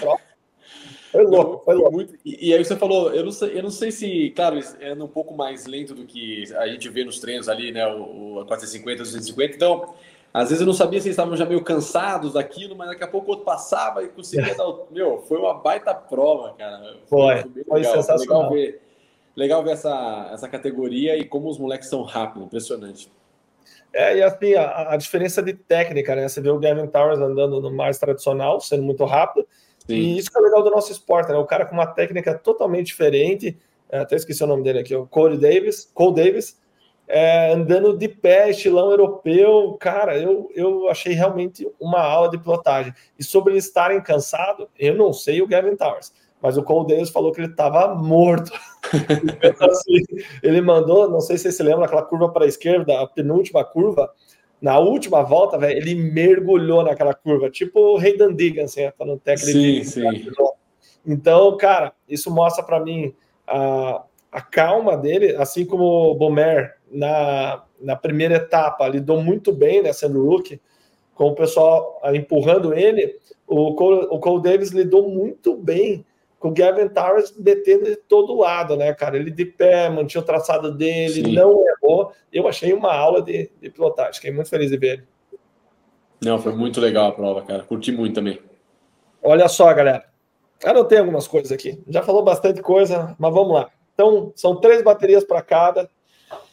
E, cara, cada largada é uma história. Veja, a gente teve na 450 três vencedores. Largou bem, basicamente venceu. Primeira, Sexton, segundo Anderson, terceiro Tomac. E os três sumiram. Né? Então não foi uma vitóriazinha assim, tipo, foi pauleira tal. Até na segunda. Eu vou tirar o áudio, senão derruba. Deu espeguinha com o Cooper Webb, que é também um gênio em defender posições tal, né? A gente viu ele defendendo aí os meninos, ó. É. Aqui que o pau torou. O Cole Davis é o da KTM, o Gavin Towers, ó. Você vê ele tranquilão, velho. Mandando as costelas. Também ele foi mentorado por dois campeões mundiais. Véio. Então, não é bobo lá. Passou de novo. Ah, foi demais, cara. Foi, foi louco. Nossa, né? É, exatamente. A aula de pilotagem. Ele passa de novo, cara, o Gavin Towers. O Gavin ficou puto depois da prova, né? achou que deveria ter vencido, que é normal, né? Mas olha só, passou de novo, cara, que prova louca, né, velho? E ele andava de Yamaha na Nova Zelândia. E daí surgiu a oportunidade com a Gas Gas, e daí o Will Hunt tal, mexeu os pauzinhos, botou ele na Gas Gas, ele tem, acho que quatro ou cinco etapas do Futures, e a família está decidindo, se der certo, vai morar nos Estados Unidos, se não, sei lá o que, que eles vão fazer. Mas olha só, falando da, da, das provas, eu achei o Sexton muito bem na primeira bateria, ele destruiu, mas ele não apareceu nas outras baterias. Vocês perceberam que ele deixou o Jet passar? Então, é, eu tenho, eu tenho uma opinião aqui, não sei se é, foi isso que aconteceu. Eu também, na hora que eu vi, eu achei que ele tivesse, igual você falou até na sua live ontem, tipo, deixou passar para tentar acompanhar. Mas depois eu fui ver uns replays, eu não sei se ele fez isso. É... Sabe quando você olha assim e você vê o cara, puta, vou tomar um block pass aqui. E aí já, que, já meio que recolheu e, e acabou que não tomou. Uhum. É... Eu tive essa impressão depois que eu vi esses replays disso, que ele olhou e falou, ih, agora eu vou tomar uma pancada. E recolheu e o, cara, e o jet foi só por dentro. Mas foi estranho, foi. Mas eu fiquei com essa percepção depois que eu vi alguns replays. É, não sei. O que você sentiu ali vendo, Tiagão? Então, na real, eu eu não, não, prestei atenção assim no, nesse detalhe de tipo assim dele ter, ter aberto. É mais ou menos igual o Lucas ali, uma situação mais normal de corrida. Foi assim, Foi assim ó. Ele olhou até. Fora, o Jet ia passar depois do estava por dentro, ele olha, só faltou fazer assim com a mão. não sei, não sei se ele deu uma brisada ali, sei lá o que aconteceu, mas eu achei bem curioso. Outra coisa. O, o Red, Bull, o Red Bull não tinha batido ainda nessa hora. Ele é monster, né? Ele é monster. Não, não o Sexton, é Red, Bull. Red Bull, cara. O Sexton não é monster? Não, ele era, era monster na Honda, agora é Red Bull. Ah, verdade, verdade. Todos atualizados. Ah, depois que o cara, depois que o cara bebe Red Bull, ele esquece monstro. o, do, o, do Jet, o do Jet já tinha batido. É. é. Então, ah, cara, também, na verdade. Com 2 mil dólares lá da, da fanzone, o, né? Ah, já vai empolgado. Então, cara, na verdade ele teve a, a segunda bateria muito estranha. Rolou essa situação. Aí, no, depois ele veio de trás, assim como em São Francisco, ele se esforçando para passar o tom, porque a gente sabe cada ponto vale para esses caras. Ele, é, o Tomac passa ele, ele passa o Tomac e de repente ele está três posições na frente do Tomac. Tava um grupinho ali, Prado, é, nem lembro, Tomac, Sexton, o Fernandes. Ferrandes, estavam uma pauleira tipo para oitavo lugar pautorando, né, cara? É. E daí, de repente, o Sexton parece que deu uma escapada. Eu, eu lembro de ver, até pensar, cara, o Toma que realmente não se encontrou. De repente, o Sexton lá embaixo, para trás. E o que aconteceu? Ele acabou caindo nas costelas, não apareceu na transmissão, mas ele caiu. E, sinceramente, obviamente ninguém quer cair, mas foi um tombo que custou para ele caro, caro demais essa posição. Foi. Acho que não saiu tão caro quanto o Jet, mas saiu caro, né? E daí, o que, que o Tomac fez? Rolou essa situação que eu falei para vocês, dele se questionar, que ele comentou, ele reagrupou, vamos por assim, na última bateria, e daí, meu amigo, voltou o modo ET. Fazia tempo que a gente não via ele acelerar desse jeito. Fala aí, Lucas, especialista, Lucas, especialista em todo. Não, foi bem legal, né? A terceira. Eu tive essa impressão também na segunda, até depois vi a entrevista coletiva e ele falou que a segunda realmente ele não, não conseguiu fazer. É, andar para frente como ele conseguiu um pouco na primeira, né? Talvez de nono para quinta, é. eu acho, não sei. E mas foi, foi bem legal. Até que ele não pulou bem do gate e de repente ele, ele conseguiu por fora e, já saiu é. na sequência mais lançado, né? Ele fez sétimo na, na segunda, né? É, ele ficou um pouco mais para trás. Mas Deixa eu, eu achei bem. Foi quinto, sétimo e primeiro, Tomac.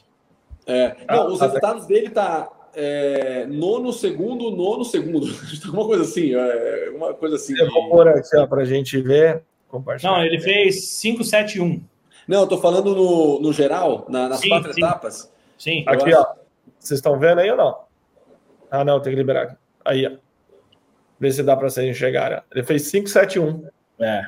É, não, isso sim, mas eu digo nas quatro, tá falando nas quatro etapas. Eu acho ah, sim, sim. É, nono, segundo, nono, segundo. É bem, bem assim. Mas enfim, é... e o que eu achei interessante é como ele abriu rápido do Sexton, né? Normalmente o ano passado era o Sexton que passava e abria em algumas etapas. E uhum. esse ano ele abriu, é bom, nessa etapa ele abriu rápido, já 4, 5 segundos ali, ficou nessa casa, inclusive depois quando o Jet foi para segundo.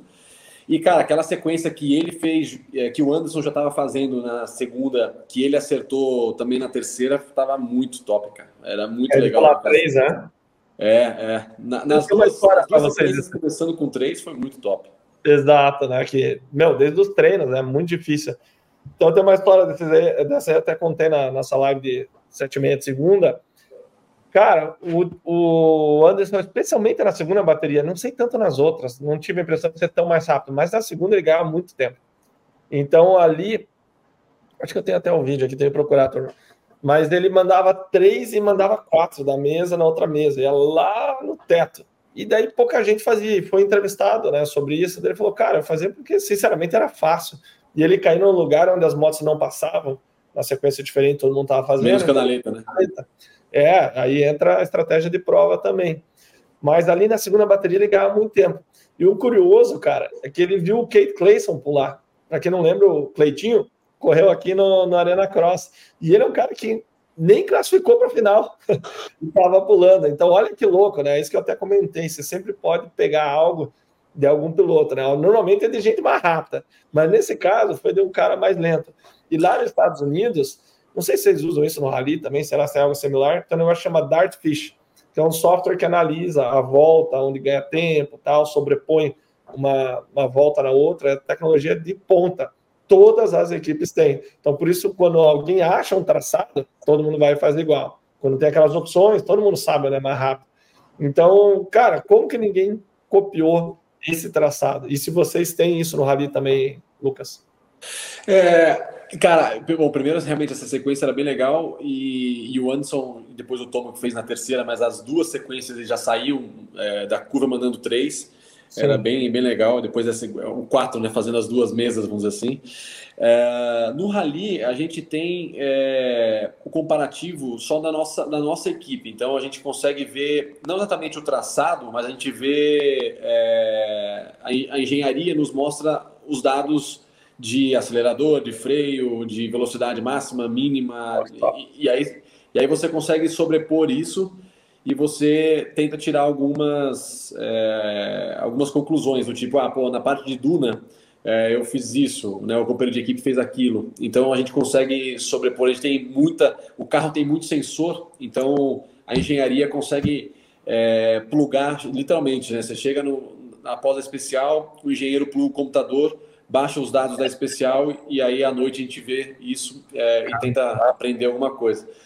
Mas, enfim, nesse comentário que você fez, né, é legal ver como é o nível do, do AMA, né, cara? Imagina, um cara que não classificou fazendo a sequência, é, é realmente é impressionante como tem cara rápido e é difícil andar naqueles 20 primeiros. Pois é, até o Thiago, que já foi cobrir mais eventos ali, o Lucas comentou um negócio interessante, né, no início, que os treinos muitas vezes não, não refletem o que é a prova. A gente já cansou de ver Cooper Webb, por exemplo, fazer décimo, décimo uma coisa e lá e ganhar. É, o próprio Malcolm foi o mais rápido no classificatório e não fez nada na noite. É, então eu não sei quando você vai acompanhar, você tem ido muito mais para os Estados Unidos acompanhar tudo. Quando você está vendo, você enxerga alguma coisa diferente dos treinos ali, enfim, às vezes você vê o cara fazendo algo diferente, ou você acha que o pessoal guarda mais, assim, os traçados rápidos. Você já chegou a parar para pensar nisso? Eu? Isso. Sim, sim. É, é realmente no, no, tá, dando, tá dando um delay aí. É, às vezes a internet está um pouquinho lenta, às vezes dá uma oscilada.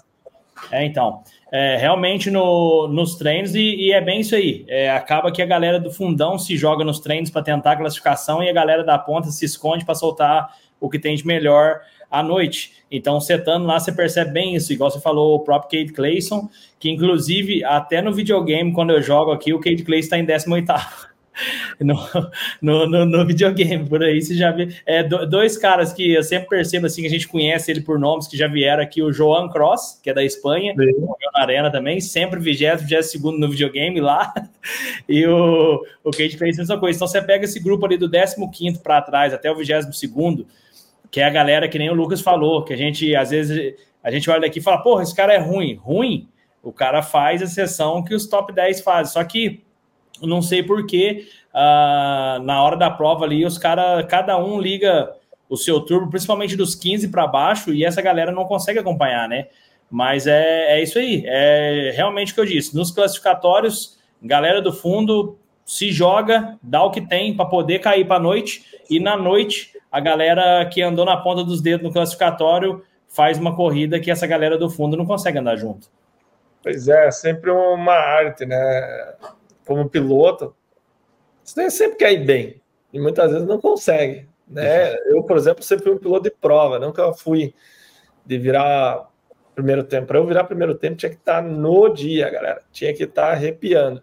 Então é muito particular, mas que a gente sempre tenta a gente sempre tenta, né, Lucas? Pelo menos uma volta você tem que dar, né? Tem que colar a mão. E, cara, uma coisa que eu tava observando você, você falar aí, e que realmente nessa prova do Triple Crawl foi um negócio meio bagunçado ali. Você vê numa prova o Sexton lá na ponta, abrindo, toma aqui pingando suor do quinto para trás. Na outra bateria, Anderson lá na ponta abrindo, Sexton que acabou de ganhar, pingando suor do quinto para trás, e vice-versa. Cara, como é que pode, igual assim no Triple Crawl, cada largada é literalmente uma corrida, né, cara? E tipo assim, o cara que acabou de se dar bem, você tá na mesma pista, no mesmo dia, apenas uma largada diferente, o cara que se deu bem não chega no top 5. E isso aí me deixou intrigado essa semana. Eu ficava falando, porra, velho, o Sex tava ali agora mesmo metendo marcha, abrindo, despachando o time, e agora na segunda bateria o cara tá babando, enrolando a língua no coroa. Então é, é, e, e, tipo assim, na, na bateria anterior, toma aqui sétimo lugar, velho. E você via que o bicho estava, como diz Leandro, dando na embreagem e não andou. Na terceira, ele largou de ponta e não quis conversa. Explica é. aí, Leandro, você que é o especialista dos detalhes. Ah, cara, a gente só dá palpite aqui, né? Sentado na minha cadeira, eu tenho uma impressão, né? Mas, cara, na verdade, a gente vê um nível extremamente alto. O pelotão é muito difícil. Até tava pensando um pouco no Hunter, né? Falei isso na live também. Galera com uma expectativa alta do Hunter. Eu tenho uma expectativa alta. A minha expectativa dele era andar entre os cinco e ele não está conseguindo. Então, quando você para para pensar, o Hunter sofreu com lesões, ele ficou doente, ele teve alguns problemas quando ele pulou para 250, mas é um processo de aprendizado. O próprio Jet é um processo de amadurecimento. Ele é um fenômeno. Sem dúvida, ele é um fenômeno, mas ele tem que passar por esse processo. Mas veja, por exemplo, o Hunter. Até foi feita uma pergunta para ele, cara, você acha que pode, é pesada as perguntas, né? Você acha que pode acontecer você ser como tantos outros pilotos na 250, da 250, quando vão para 450, não vencem nunca mais? Já no queixo, né? E daí, obviamente, ele achou ruim, mas os caras mandam essas perguntas direto. Até entra no nosso papo antes de começar a live que o Brasil ainda você não pode ser tão direto assim, perguntas, etc. A gente não está preparado para isso, mas lá fora acontece. Então, cara, é plausível você pensar isso. Veja, igual o Hunter, campeão do, do Amas Cross na categoria 250, se eu não me engano, a última vez que a gente contou até no nosso grupo, Lucas, foi, uhum. acho que 12 pessoas, 12 pilotos. Então não é um cara muito diferente. Quem é muito diferente é o irmão dele, é o Jet. Mas mesmo assim ele erra. Como a gente viu, ele errar, perdeu um pouco ali a, é, a linha na hora que pegou no Anderson, na outra etapa. Nessa a gente viu ele caminhando para frente, todas as vezes ele caminhando para frente nas provas, porém a largada é o que faz a diferença, Thiago. A largada é o que faz diferença. E pensando em uma prova curta, de 12 minutos, onde até o Prado falou, imagine, o cara é tricampeão mundial, e ele falou, cara, me impressionou a explosão do início. Esse começo é um troço absurdo. Né? Então ele falou que sentiu muito isso embora teve um dos meses, não lembro em qual, teve uma volta de apresentação tal, né? É, que ajuda a reconhecer a pista para ele que não está tão acostumado.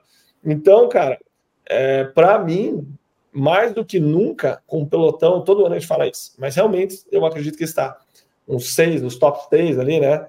que a gente fala, Roxen, Tomac, Jet, Plessinger, é, que mais? Ferrandes. Ferrandes, que pode ganhar, Barça, né?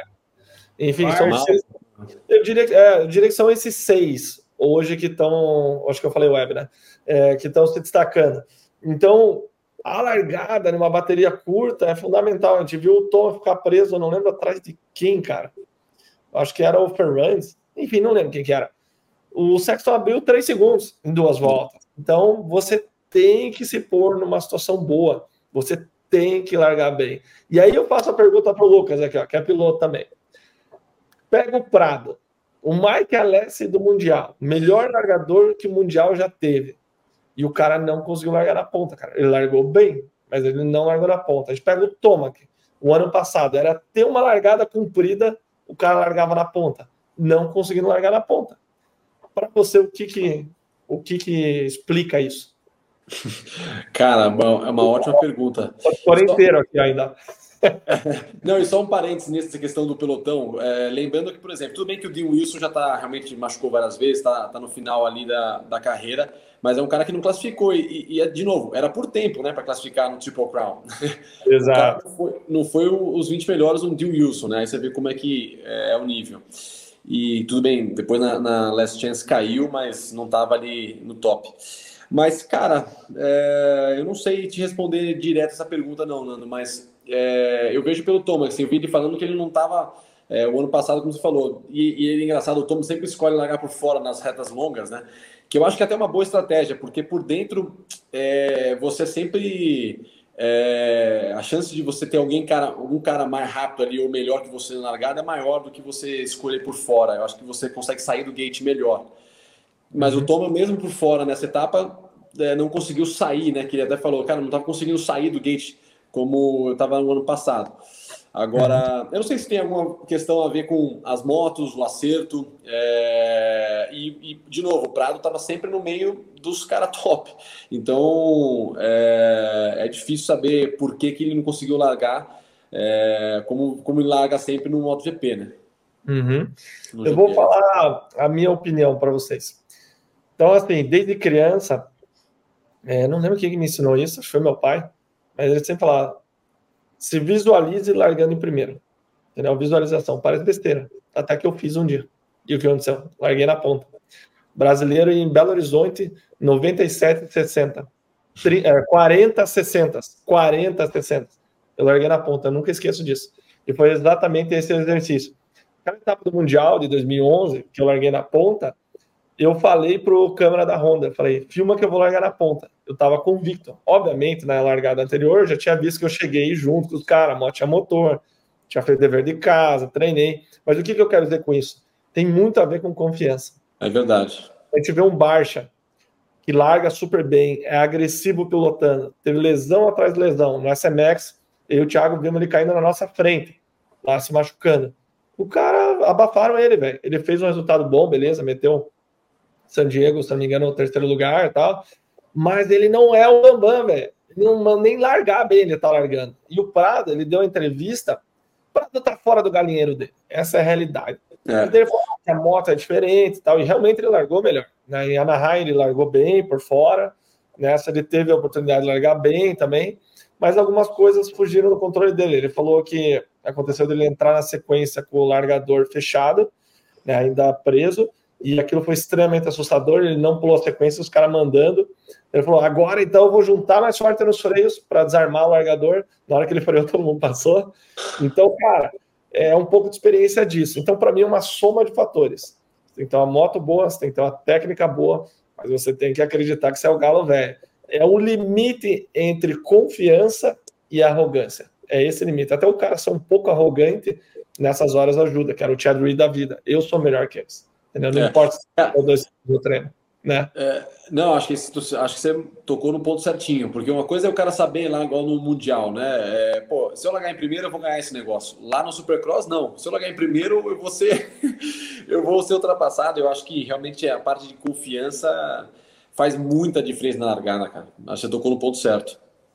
É, e não é, só na largada, né? Manda ver, Thiago. Ah, não, total. Não, nem, nem se compara, mas eu, eu acho Eu acho que assim, ó, o Lucas aí, que o cara tá no mais alto nível do, do Dakar, sabe disso. O Leandro também, que já competiu internacionalmente, foi um dos top caras aqui do Brasil. Nesses esportes que a gente vive, lida e é apaixonado, é, eu acho que a humildade ela só serve para fora do capacete. A hora que você tirar o capacete, tem que ser humilde, dar atenção para o público, para o fã e tudo, mas na hora de disputar e competir, é essencial o cara ser bad boy. Falar exatamente isso que vocês estão falando. Eu acho que, é, assim como na vida, você ter, seja sucesso financeiro, você tem que falar assim, velho, vai ser eu e não vai ser mais ninguém. Infelizmente, tem que ser, tem que ter uma essência bem do capitalismo ali na hora, na hora de fazer aquela disputa, que igual a gente está falando aqui, tudo que a gente está comentando são do 15 para frente ali, e de, depois você chegar no oitavo, do oitavo para baixo, velho, é só rocha e todo mundo é bad boy, todo mundo fala, eu sou o cara dessa bagaça aqui. Então, até para os pais de pilotos aí que estão assistindo, né, que gastam uma caralhada de dinheiro aí com treinador, com moto, com viagem, com tudo, velho. Se você não plantar na cabeça do teu filho que ele é o cara, que ele é o melhor do mundo, não precisa nem sair com ele de casa, fica assistindo a televisão que é o melhor negócio. Eu acho que, no meu ponto de vista, no, no, no esporte que a gente vive, que a gente lida, eu acho que o negócio é esse. Tem que meter o bad boy e falar: eu, eu saí de casa, deixei tudo para trás para vir aqui para ganhar essa porra. Ou eu vou ganhar, ou então eu volto para casa. É, então, e aí lá rola essa parada até de ser amigo, né? Por exemplo, foi perguntado o Levi Kitchen, não sei se o Lucas chegou a ouvir esse podcast. É, perguntado para o RJ Hampshire, ele é amigo do Levi Kitchen. Daí, até o, o, o RJ é conhecido por, né, dar uns totó, tal, ser mais agressivo, meio estilo Bambam, já chapou o Sexton, já, já derrubou ele na época dos 250, enfim, algumas coisas que eu lembro. E daí o Levi falou, pô, espero que ele se lembre na entrevista, olha só o Chad Reed, o Carmichael ou o James jamais falariam isso. Olha o que ele me fala. Ah, eu estava disputando com até a última curva e fui nice, foi legal com ele. Espero que ele se lembre disso na próxima vez que a gente disputar. Então ele já transpareceu o medo, velho. Na época desses três monstros que eu falei, ele já perdeu, velho. Já perdeu. Então é. é um pouco a geração diferente, né? Outra situação, o RJ respeitando o Phil Nicoleri na hora de ultrapassar. Ele demorou acho que duas ou três voltas para passar o fio e o Levi colou atrás. Então ele falou: Puta, o fio. Ele, ele comentou no podcast isso. Ele falou: Tava eu e o Malcolm conversando na carreta. E a gente falou: O fio é o único cara que você não quer arranjar confusão. Então a gente percebe que muitas vezes a fama do cara acaba ajudando ele em, algum, em alguns cenários, né? O Anderson, na etapa passada, quando deu a treta com o Jet, né? Sim único cara que você não quer mexer é o Anderson, porque ele pode estar disputando o título, como ele provou ser burro, né? Passa matando com o Malcolm. Então, cara, o Bambam é outro o exemplo. Baixa é... O Baixa é o clássico, né? Mas o Baixa tem uma diferença, Lucas. O Baixa, eu tenho a impressão que ele tem uma treta com você. Ele vai lá, vai te arregaçar. Na próxima etapa daí já tá tudo beleza. E o Anderson continua, continua, é, continua. É. Então, sei lá, cara, cada um tem tem um jeito, mas voltando ali na parte de confiança, eu quero mostrar isso aqui para vocês. Ó. Olha o Jet e o AP, olha a pilotagem do Jet, se isso não é pura confiança. Costela atropelando, quando todo mundo saltava, meteu por baixo, passou e tchau. Então, essa entrada nas costelas, atropelando com uma costela comida enquanto o outro está saltando, para mim é pura confiança. Então, ele dá ao meu ver, flashes. Assim, eu tenho outro vídeo aqui ó, também. Ele dá flashes do, do jet que ele é, que a gente viu deitar e rolar em Anaheim. Tipo essa aqui, ó, quer ver? Ó? Essa aqui eu até fiz um vídeo no, no Rios. Eu achei sensacional, cara. Ele bate em Repare para vocês verem. Ó, ele vai bater no chão, ó, empinadinha. Ah. Isso aqui, cara, dá, sei lá, 0,2. Mas, é, Aí zero é, é, igualzinho, é igualzinho juntar dinheiro, é de 25 e 25 centavos, que faz um real. É, ele, é ganha, ele, ganha, tempo igual padeiro, nos centavos. Não, mas, é, mas são essas coisas que talvez quem não acompanha tão de perto fala, pô, o Jet, a gente fala, né, fenômeno e tal, mas são esses detalhes, cara, que faz o cara realmente ser o que é, né? Porque é. ele faz Ninguém isso. Faz constantemente em várias pistas no motocross. Pô, quantas vezes, né? A gente viu coisas no motocross, caramba. É, mas enfim, isso é. E vem, e vem é de novo. vem de novo aquela situação muito parecida que o Leandro falou lá da casa do James Stewart. Isso aí é treinado em casa. Ele chega é. ali, é só fazer o que ele passou meses se preparando. Então é onde que, no meu ponto de vista, acho que, que, que mora o segredo. É, é igualzinho o pessoal fala, suar no campo de treinamento para não sangrar no campo de batalha. Perfeito. Olha só essa aqui, ó. Ele disputou né, com o Cooper, era o cara para bater ele no motocross. Imagine ele passando o Cooper aqui, ó. Cooperzão por dentro, Cooper saltando, panga, ele dem, dem, dem, meio que só por Deus, olha o que ele abriu ali nas costelas. Isso que ele se perdeu. Então, para mim, isso é um cara confiante. Então, a minha aposta para o campeonato, nosso bolão, né, Lucas? É Jet Lawrence. O Lucas com certeza apostou no Tomac, né? Ah, cara, com certeza, né? Depois que eu vi essa terceira, essa terceira é, corrida do Triple Crown, cara, eu fiquei bem impressionado. Porque eu, a, a comparação que eu, que, eu tava, é, que eu tava fazendo com o Toma, cara, é quando ele quebrou os dois ombros em 2015. Em 2016, ele voltou muito atrás, cara. Lembra? O Roxen deitou e rolou nele, inclusive no motocross. Ele só ganhou deitou naquele ano, eu acho. Uhum. E eu falei, cara, vai ser muito. Porra, o Aquiles, né? É, é, uma lesão grande. Então a minha comparação tá um pouco nessa, mas ele é, parece que se largar bem, tá na, tá na briga total, cara. É, então, olha só. Aí que para concluir aquele papo de confiança, né? Então a gente viu um cara extremamente confiante. Por exemplo, né? A gente teve na primeira bateria, a gente teve, cadê ele aqui, ó? A gente teve o Sexton, cara, andando extremamente confiante. É, aqui é uma imagem dos treinos, mas só para mostrar.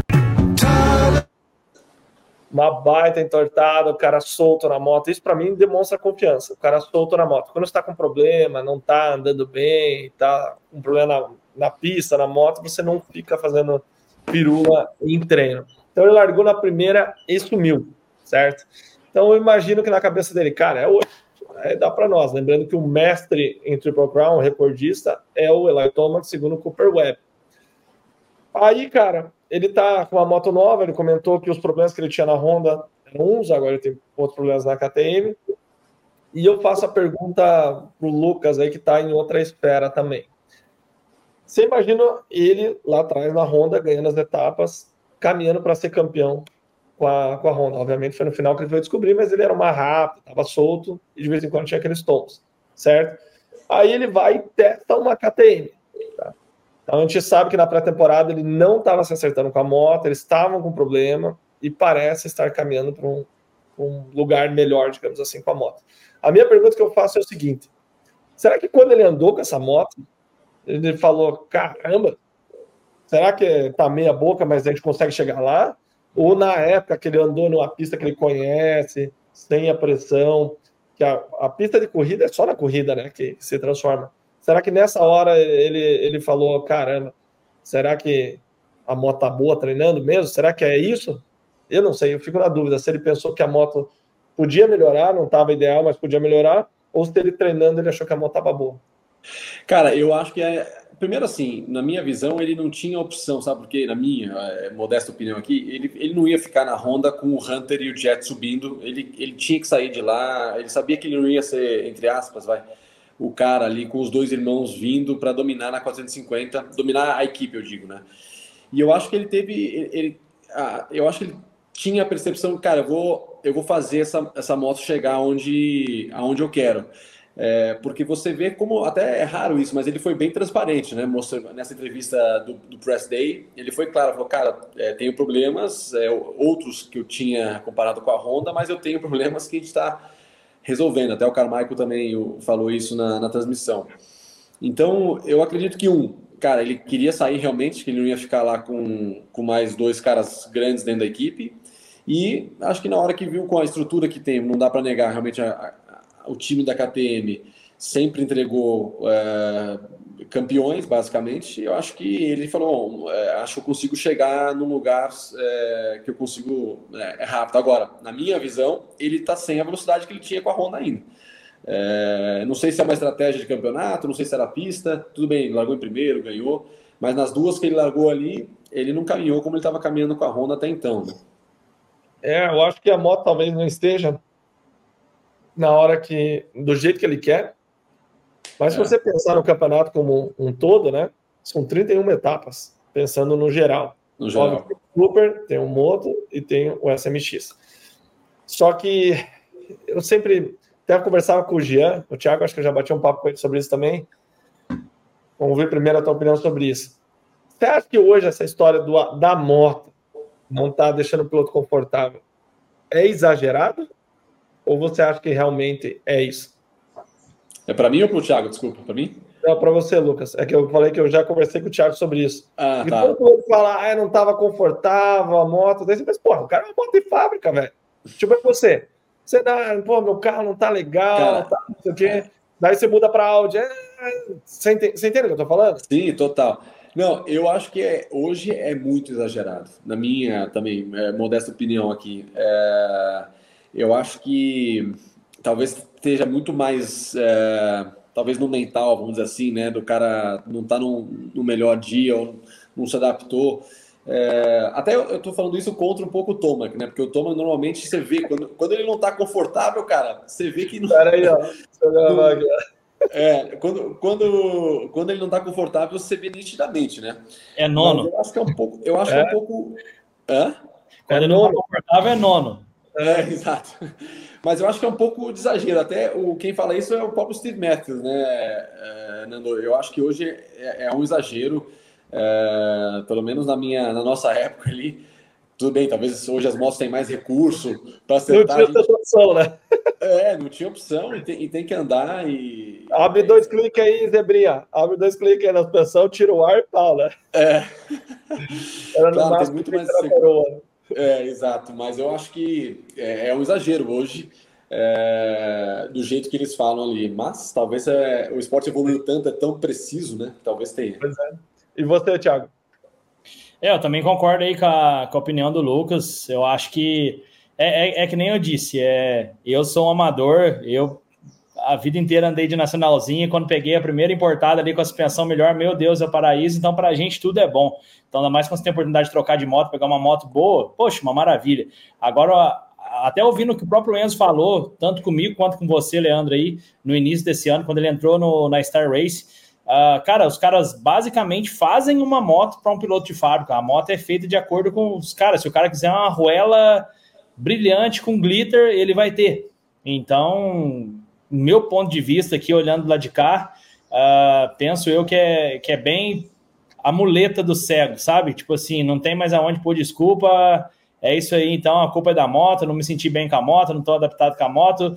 Enfim, porra, o Sexton só meteu o pau na Honda.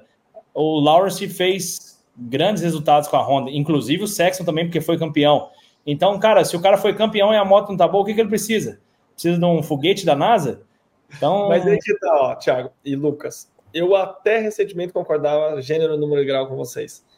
Hoje fui provado o contrário pelo resultado dos outros, tá?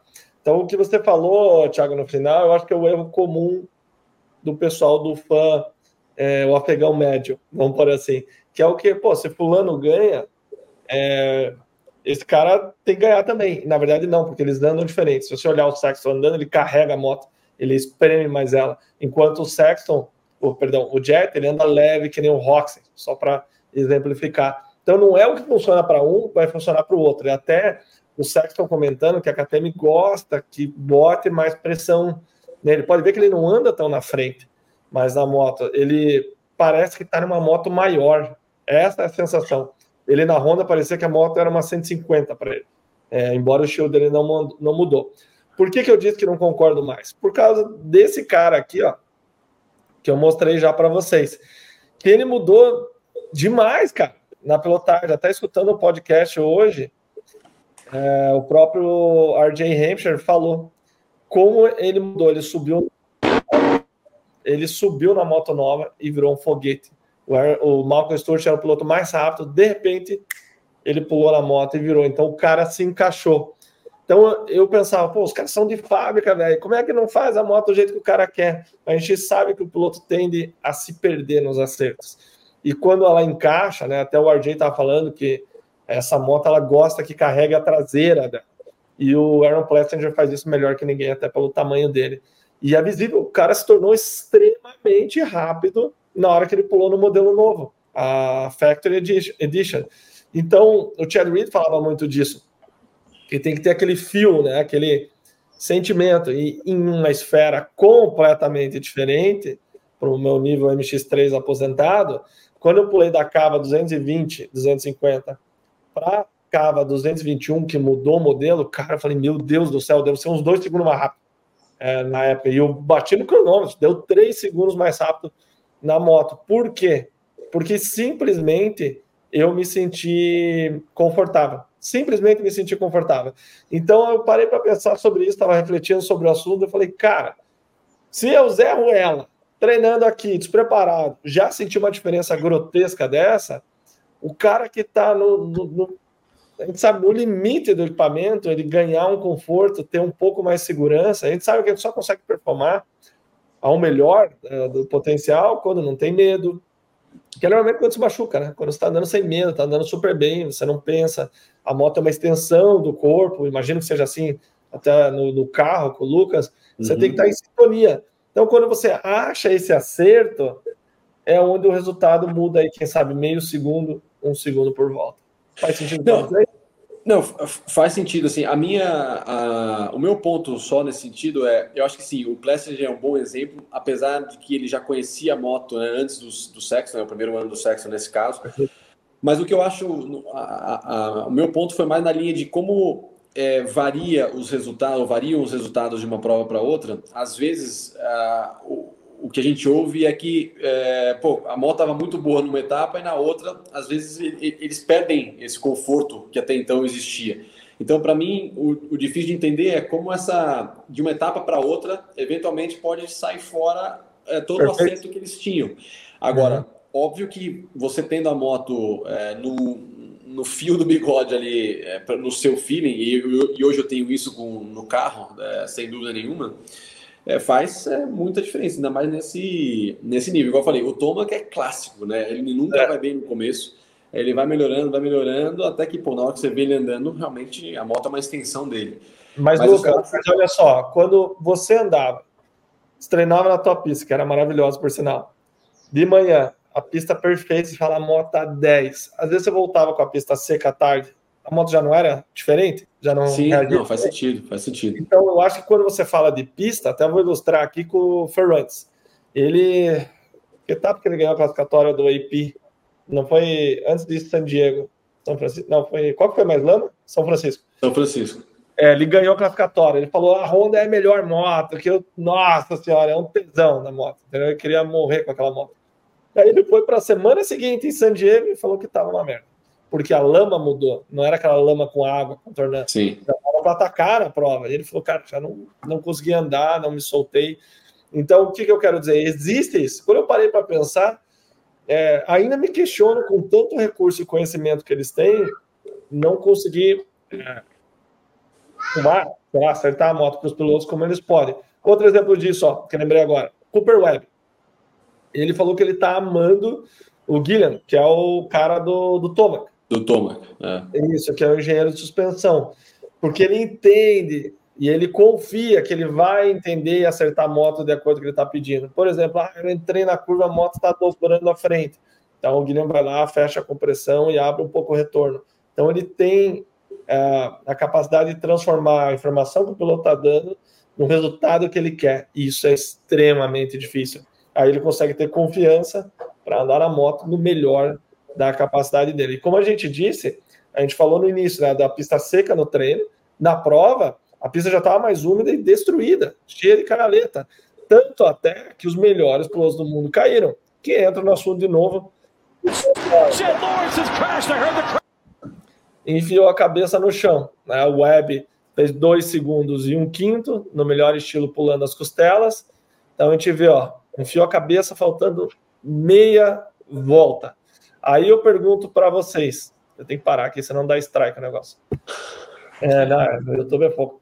Cara. Eu pergunto para vocês, um cara que nem o Jet, maiores talentos pilotando a moto, acostumado a vencer, cometer um erro desse era mais para o Texton, né, que a gente conhece, do que para o Jet. O que para vocês explica um erro desse no final? Só, só um detalhe, nessa hora estava mostrando a, a, briga do, do Web com alguém É, e aí, na hora que a galera fez, uau, eu falei, putz, o Toma caiu na última volta, meu coração até... meu coração disparou e tal. Mas só, só pra, é, o Thiagão vai falar melhor que eu aqui, mas, cara, uma, uma dessas coisas que eu acho que às vezes é muito essa questão das motos, é porque, por exemplo, o Jet é, é, tão novo que eu acho que é impossível o cara ter a experiência de saber todos os recursos que a moto tem, entendeu? Ah. E, e, o cara, e o cara anda. E às vezes você vê a diferença. O cara sai da 250, nunca reclamou da moto, vamos dizer assim, e vai para 450, e aí, claro, é, tem mais experiência, tem mais feeling, né? E aí vem toda essa questão das motos. Eu concordo com tudo que você falou, realmente acho que o nível que está e hoje o tanto de recursos que você tem, é, é, faz sentido você realmente estar um pouquinho fora, você já percebe e tal. Mas às vezes eu acho que é, que é too much. Mas enfim, ah, o Thiago falar aí. Uhum. É, eu também acho que é isso. Eu acho que, que conforme tudo que você falou aí durante é, todo esse tempo, o Jet está numa crescente, né? Ele está.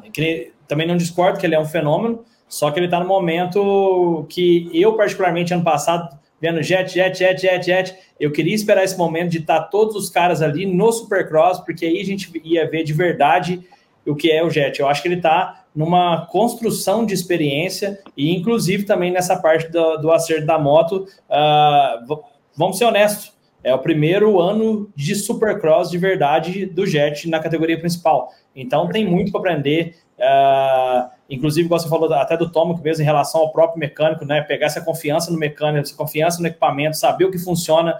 E lembrando que, como nos Estados Unidos, todas as etapas é, correm no mesmo lugar, na mesma data, todo ano, é, no decorrer dos anos que ele vai saber, não, isso aqui funcionou naquela etapa, isso aqui funcionou naquela região, isso aqui funcionou naquele estádio. Então, tudo isso ainda está em construção. Então, eu acredito também que, assim como o Lucas falou, é, é isso aí, ele está num processo de, de experiência e aí que nascem os erros, né? Que nascem as falhas, e só com o passar do tempo que ele vai ter, ele, o time, o mecânico, o cara do braço direito, ele vai ter a, a, a experiência para construir isso e, e vir se, corrigindo, né? No passar do, dos próximos anos agora.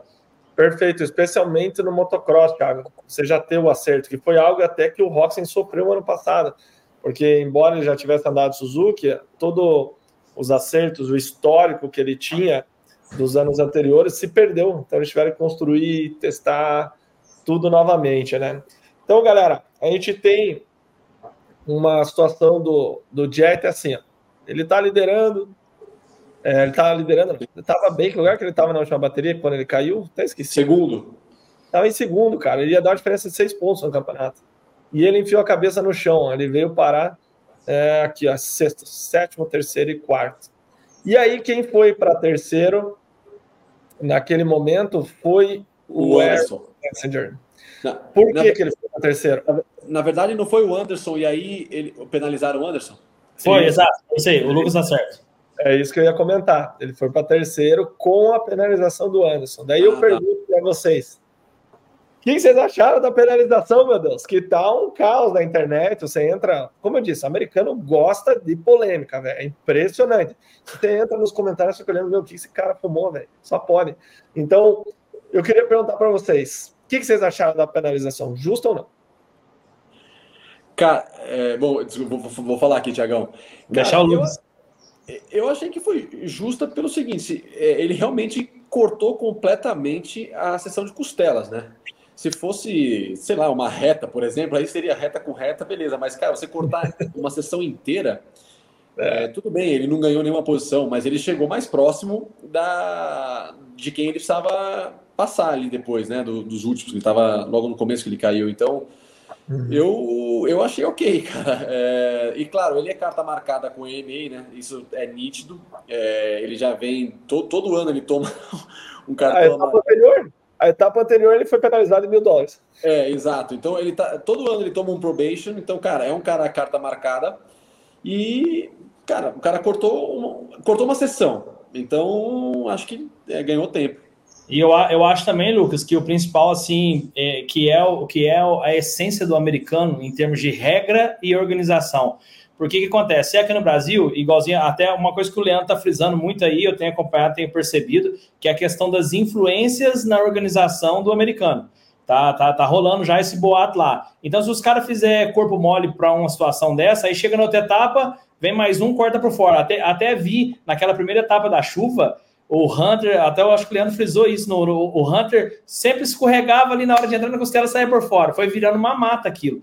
Então o que acontece? É, por mais que é um campeonato é, de uma regra muito rígida, cara, a gente tá lidando com um nego ligeiro. Todo mundo que tá ali quer tirar um que seja um centímetro de proveito. Se não bater em cima, cara, uh, dali a pouco aí o outro corta um duplo, corta um triplo, cortou a costela, vai virar uma festa e agora não tem nem gente andando na pista mais, tá todo mundo andando por fora. Então eu acho que, que eu, acho que, que, que, igual o Lucas falou, o cara já é carta marcada. Se não bater em cima e não mostrar ali na, na mídia que foi penalizado, vai virar bagunça. E é assim, não só nos Estados Unidos, e eles são muito mais rígidos com esse detalhe. Então, acho que eu também acho que foi certinho, independente sendo o Anderson ou não sendo o Anderson, tem que bater em cima, porque senão. E aí, aí, igual, ainda mais hoje com a internet, que o arquivo fica gravado. Aí chega numa outra etapa, um outro cara X faz a mesma coisa e é penalizado. Não, mas peraí, o Anderson não foi penalizado, tá aqui o vídeo dele. Não, aí que tá, Thiago. O que, que é o regulamento? Você não pode obter vantagem uhum. na hora que uhum. você sai da pista. Então, o próprio é, Hunter, eu acho que ele usou, acho não, tenho certeza ele usou de malandragem, ele dá uma erradinha, saía, porém ele não acelerava. Ele era inteligente, ele jogava no limite da regra, tal. Ele não ganhou tempo, porém ele deixou de correr o risco de cair, certo? E também economizou aí, esforço. Aí a gente vai para a situação do Anderson. O que, que o Anderson fez quando ele caiu para fora da pista? meteu marcha, né? Ah! É o que você falou, Lucas. Ele não ganhou uma, uma posição, porém ele colou nos caras, velho. Colou nos caras. A regra diz: você obteve vantagem, não diz posição, diz obter vantagem. É. Tem que finalizar. É isso e ponto. Aí você entra nos comentários, é que o Hunter, não sei o quê, vocês são os vendidos. Cara, daí eu fico pensando, será que esses caras não acompanham o esporte, velho, para estar tá comentando essas besteiras? Vocês têm essa sensação também, cara?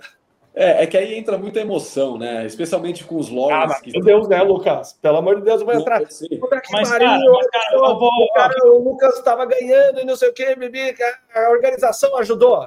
Ó. É, não, mas, velho, internet é rede de esgoto, né, cara? Internet, o cara descarrega, cada um descarrega aquilo que tem. Então, então tipo assim, cara, não, não, tem, não, tem, é, não, não, tem, não tem muito o que controlar. Eu digo, cara, pra você ter noção, aqui a gente vai, chega sábado, hora do almoço, o Vitor, que trabalha comigo aqui, vai lá, redige um texto, coloca horário da primeira hit, horário da largada, o link ah. de onde comprar o pacote. Aí você vai e dissolve isso aí nos grupos. O cara vai embaixo do post e comenta: que hora é a primeira largada? O Enzo corre hoje? O cara não clicou, velho. É igualzinho a gente é. foi fazer a, divulgação para Bianca da Leve Viagens sobre a abertura do MXGP. Compre aqui o seu pacote. Aí o cara vem e comenta embaixo assim: que dia que é a corrida? Cara, basta você clicar no link, tá tudo lá, velho. Tá tudo. Quando então, me manda, assim... Thiago, essas coisas, só que a minha vontade de responder, juro para vocês, vou abrir meu coraçãozinho para vocês. Escrever assim, ó, Google.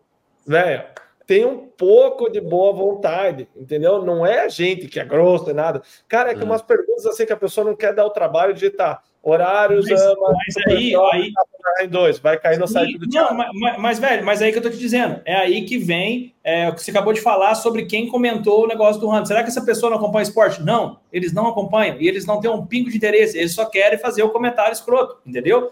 E, e, e cá entre nós, são importantes para a coisa acontecer e movimentar. Eu, eu, eu, eu, também tinha muito essa raiva, eu ficava, cara, quantas horas. É, cara, fazer um post hoje, uma matéria no site, é de 20 a 30 minutos ali digitando e coloca foto e volta e corrige e tal, e publica e compartilha. E aí o cara vem com três segundos e solta o negócio embaixo. Mas, cara, depois de muito tempo, muita experiência trabalhando, velho, é importante. É o tal do engajamento, é o tal do comentário, é o tal da população na internet. Tem que deixar acontecer, velho. Ó, tem um. Mas eu um termo, desculpa te cortar, Lucas, tem um termo em inglês que eles usam nos podcasts que é RAN, né? Que eu não sei como é que traduz isso em português, Lucas, me ajude. Do que? Cortou para mim. A RAN, que eles falam my rant for the night, tipo, a my, minha reclamação que o Steve faz, como é que seria em português isso?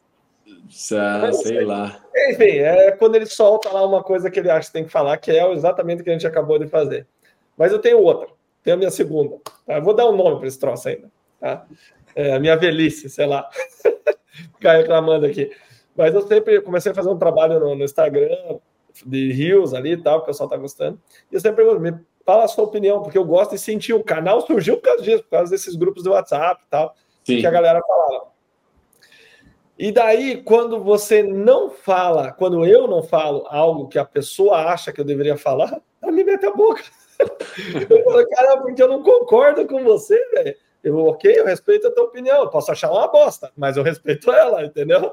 Aí a pessoa fala, não, porque você tá passando pano pro Jet e não sei o quê. Eu, falei, oh, eu vou te dizer, hein? Ó, esse esquema dessa parceria nossa aí, você sempre me marca ali nos stories, eu vou compartilhar o, o teu Rio, tá parado? Cara, já, não, não, os caras estão me cagando a cabeça aqui, velho. O cara me mandou um direct assim, falou assim: ó, eu vou falar para você, porque eu gosto muito do Leandro, eu respeito o Leandro, não quero falar para ele. Mas o Leandro anda muito paga-pau de Honda, só mostra o Jet, só fala da Honda. Aí eu respondi para ele assim, ó. Não, eu respondi para ele assim, ó. O cara que ganhou tudo, tem que falar. Né? Eu respondi para ele assim, eu respondi pra ele assim, ó. Aguenta uns meses, você vai entender o porquê. E deixei no ar. Também não joga água, joga gasolina, né? Olha aqui, ó, pra galera, ó, que tá aqui. É, então. Aí, ó. É, e é caro, hein? mil dólares aí. Sabe aquela fanzone do Jet, 2 mil dólares? Tô esperando em Daytona, pra mim. Pra vou, vou, vou, te falar, hein, Lucas? É quase o preço que a Red Bull te paga, hein? Aí, hein? É quase o preço que a Red Bull te paga, hein, Lucas? Tem aquele é. ali. tá. Mas fala aí, Lucas. Solta agora. Qual que é a sua opinião sobre os, os comentários. Fala aí. Não, só, só antes sobre o Anderson, você tocou também num outro ponto que é importante, que é, cara, o, eu acho que o AMA, ele olha muito, é, o americano em geral, a sua atitude, sua intenção. E realmente, cara, o. A do Anderson foi dos melhores. É, o Anderson, puta, cara, o cara acelerou, trocou, meteu marcha do lado da frente. É. Ele carenou, velho. Ele carenou, ele chegou a baixar. É, é, exato. Cara, é. e sobre os comentários, Cara, vocês já falaram de tudo aí. Eu acho que a internet dá voz para todo mundo, para todos os tipos, e, e, é muito fácil você estar tá atrás de uma tela, comentar, você não precisa aparecer, você não precisa fazer nada e, e tudo certo. É.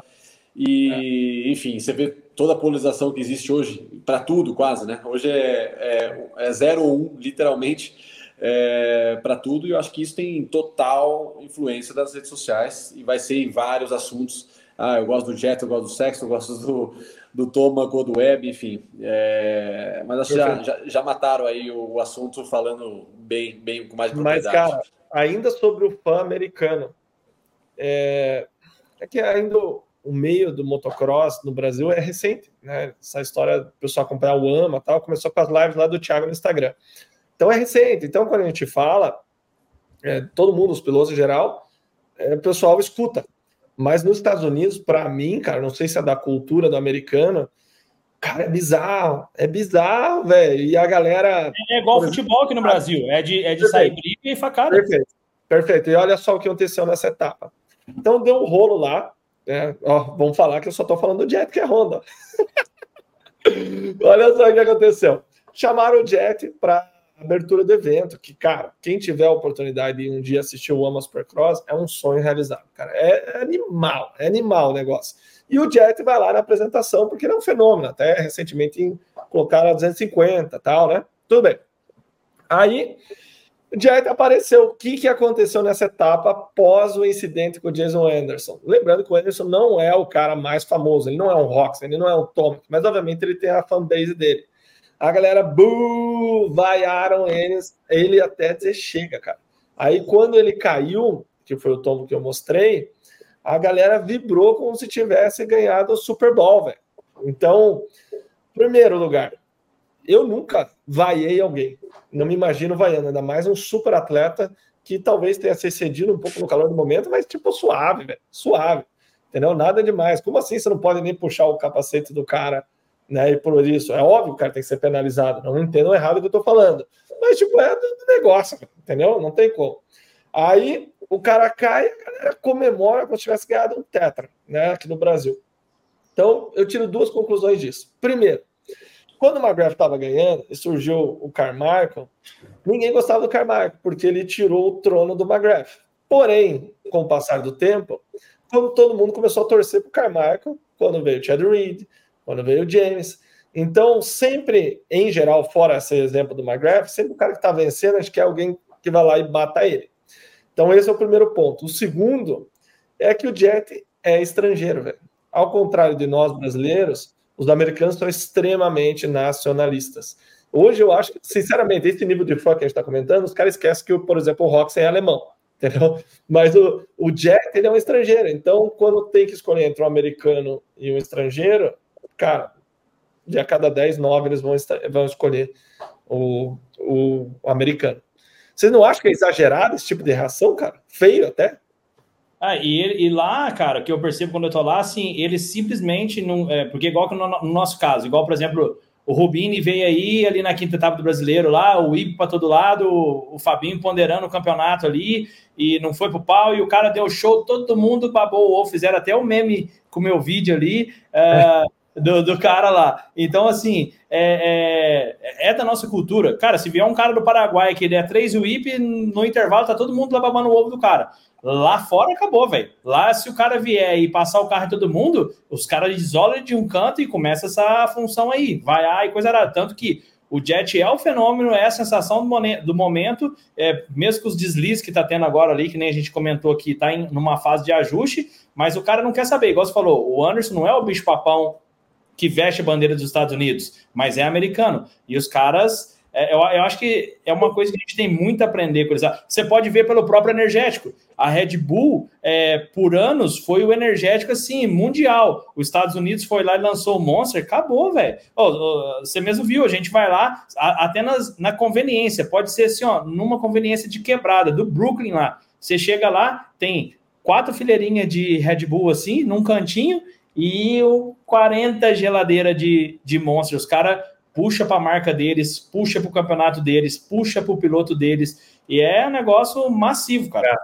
É, é perfeito. Cara, sobre o Jet, eu tenho uma, opinião, acho que é similar. É, assim, respondendo sua pergunta, Nando, eu acho que é exagerado. Você vaiar um atleta, é, acho que não é. é, não é o caminho, com certeza. Mas, cara, eu acho que o que o Jet fez talvez três, duas coisas que fizeram ele perder muito o respeito. Primeiro que não dá para negar que ele é muito popular lá. O cara tem um fanzone, acho que é o único piloto que tem, tem os Dunnets e não sei o que. Pô, o cara com certeza é muito idolatrado. Agora, você falar na Califórnia, especialmente, que você está indo para 72 vitórias do McGrath, né? Ele falou que quer, que, assim, você dá uma cutucada boa. E outra, aquela, aquela questão que ele falou até no, no ano passado ainda sobre dar de presente a corrida para o Roxon. É. é, tipo, essas coisas, cara, eu acho que no ele fundo, tá errando, fundo né? é, eu acho que no fundo, no fundo, te fazem perder o respeito, os outros perdem o respeito com você. E com, e com o Anderson, cara, é, foi a mesma coisa. Eu acho que ele, é, no fundo, no fundo, aconteceu ali, os outros perderam o respeito por ele, é, pelo Perfeito. que ele fez. Então, e é o que o senhor falou que não pode acontecer. É, então, eu acho que essas coisinhas, tudo bem, do Roxy faz tempo, não, não, talvez não seja isso, mas, pô, você cutucar uma graph, cara, você nunca pode falar isso. Nesse ponto, eu acho que você tem que ser, baixar um pouco a bola, pô, seria um sonho, conseguir a 70. Cara, o cara tem uma, é, e eu acho que você fazer o que ele fez com o Anderson, você, você, ele perdeu muito respeito com o resto da galera, mas, claro, vaiar eu acho que é desnecessário. É. Mas vamos entender o momento que o Jet falou isso também. Eu concordo 100% com você em gênero, número e grau. Porém, o cara tinha vindo numa temporada perfeita. Tinha é. ganho o SMX e ganhou a abertura. Né? Então, beleza, velho. Essa é a meta. Até, até, aquele dia ali tava tudo certo. Que foi o dia que ele falou. Porém, na hora que ele verbalizou, todo mundo sabe que ele tem potencial para isso. Claro. Mas, mas, mas aí que vem. Vitórias e tem ainda mais X anos. Ele tá com uma. Né? Mas aí que vem, que vem a experiência e a juventude, né? Tudo que o, o Lucas até o Lucas lembrou muito bem. Todo, a gente, o que a gente tem que viver, lembrar hoje que antigamente você falava um negócio desse, tinha que um jornalista fotografar a tua cara, anotar a tua fala, publicar numa revista, sair daqui 30 dias e essa revista chegar lá para alguém recortar ela, e, enfim, era um negócio assim que aí no final das contas não dissolvia. Hoje, tudo que você fala está gravado, registrado e qualquer um pode compartilhar a qualquer momento. Então, é uma coisa até que, na posição que eu, você, hoje, Leandro, assumimos perante o nosso público, de falar, de noticiar, tem que tomar muito cuidado, porque é, é uma é, série de coisas. aqui, né? Já te falei, nosso amigo queria me processar. Não, mas é igual o Lucas falou. É é, eu não tiro o contexto de nada do que ele falou, só que, tipo assim, ele falou com uma voz jovem, do menino inexperiente que tá no hype, fez coisa pra caralho pra pouca idade que tem, só que tudo que ele falou tá sendo gravado, anotado, vinculado novamente. Daqui a pouco chega um cara aí, edita um vídeo com todas as merdinhas. Ó, só tudo que o Lucas falou já dá pra editar um vídeo pra cagar na imagem dele, cara. É. Então. Só quero saber um negócio, Thiago. É, quanto que a Honda tá te pagando pra você defender o Jet? Não, tá vendo como é que é? Tá vendo como é que é? não tá pagando para mim, mas vai pagar para um amigo meu e eu vou usufruir disso. Então. Aí, aí é bonito, cara. Se meu amigo tá bem, velho, é isso que eu quero, velho. Vamos junto. Ah, eu não quero ser rico, eu quero ter os amigos ricos. Qual é igual Henrique Materite. Qual que é a melhor casa na praia? Fala para mim do amigo? Como assim, velho? Exato, exato. Qual que é o melhor carro de rally do mundo? Fala pra mim. Do meu amigo, velho. e aqui, já chamou nós pra andar, velho. Quer mais ah, o quê? Dar, Você quer ter o carro de rally ou quer ser amigo do cara que tem te leva ah, pra lá? É. O negócio é ser podcast. Caramba, a gente se quebra, né, Thiago? Vamos andar com a Só quero saber se tem seguro. Porque eu teve um cara aí, velho, que foi treinar esses tempos e quase se afogou dentro do carro, que eu tô sabendo, viu? Dentro da fazenda ainda, né? Não sei quem é, não sei quem. É, mas ainda bem que foi treino, treino é para isso. É isso aí, é, isso aí, é para dar ali mesmo. Mas olha só, turma, mudando saco para mapa, a gente tá falando muito de Honda, né, Tiago? Tem esse cara aqui, velho, que era minha aposta na abertura e continua minha aposta no campeonato. Esse cara aqui, velho, tá acelerando, ele até mudou o estilo dele de cava e andou demais nessa etapa. Gostei bastante de ver ele disputando com o RJ. Levou a etapa, quarto vencedor, cara. O quarto vencedor na 250. E olha só que número bacana também para nós, turma. Quatro vencedores diferentes na 250, quatro vencedores diferentes na 450. Então, a gente está vivendo um campeonato extremamente apertado. E olha só isso, que E isso é muito raro. É, desculpa interromper, mas Pode eu falar. sempre acompanho o, o o Jason Wagner, né, que agora, na, na verdade, ele é o, o, o narrador, uhum. mas ele sempre fala, bom, a gente sempre fala que, que toda temporada é, é muito é. competitiva, tem 10 para ganhar, mas no fundo, se olha a estatística, sempre são três, se não me engano, é o número que os últimos, Isso. sei lá, 10 anos, sempre três caras que vencem as 17 etapas. E uhum. esse ano já estamos no quarto, então com certeza é, é uma, é uma estatística nova para o esporte. É, e quando você fala de 450, por exemplo, ninguém podia prever o Aaron Plessinger. Né? Você fala para todo mundo aí que um mês e meio atrás a gente teria quatro etapas.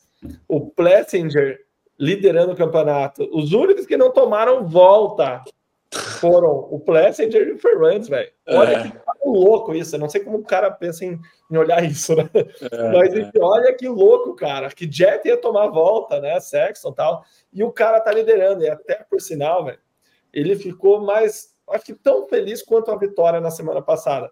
Porque, obviamente, o cara ganhar uma etapa do ano é para pouquíssimos pilotos. Né? Andar no ano já para pouquíssimos. Imagine vencer uma categoria 450. Aí, do nível que o cara tá, o que, que ele já pensa? Pô, mas eu tenho que manter o plate vermelho, que é o plate de quem está liderando. E ele ficou extremamente feliz, caiu no colo dele o pódio, sim, com a penalização do Anderson, ele fez terceira, mas ele falou, cara, eu aceito, venha. E manteve a liderança, a liderança do campeonato. Cara, que loucura isso, né? O que vocês acham do, do? A gente tocou um pouco essa virada de chave, né? Que a gente comentou um pouco da pilotagem. Mas o que vocês veem o Plessinger fazendo esse ano, cara? É um cara realmente para brigar pelo título ou é isso aí mesmo? Vai lá, Tiagão.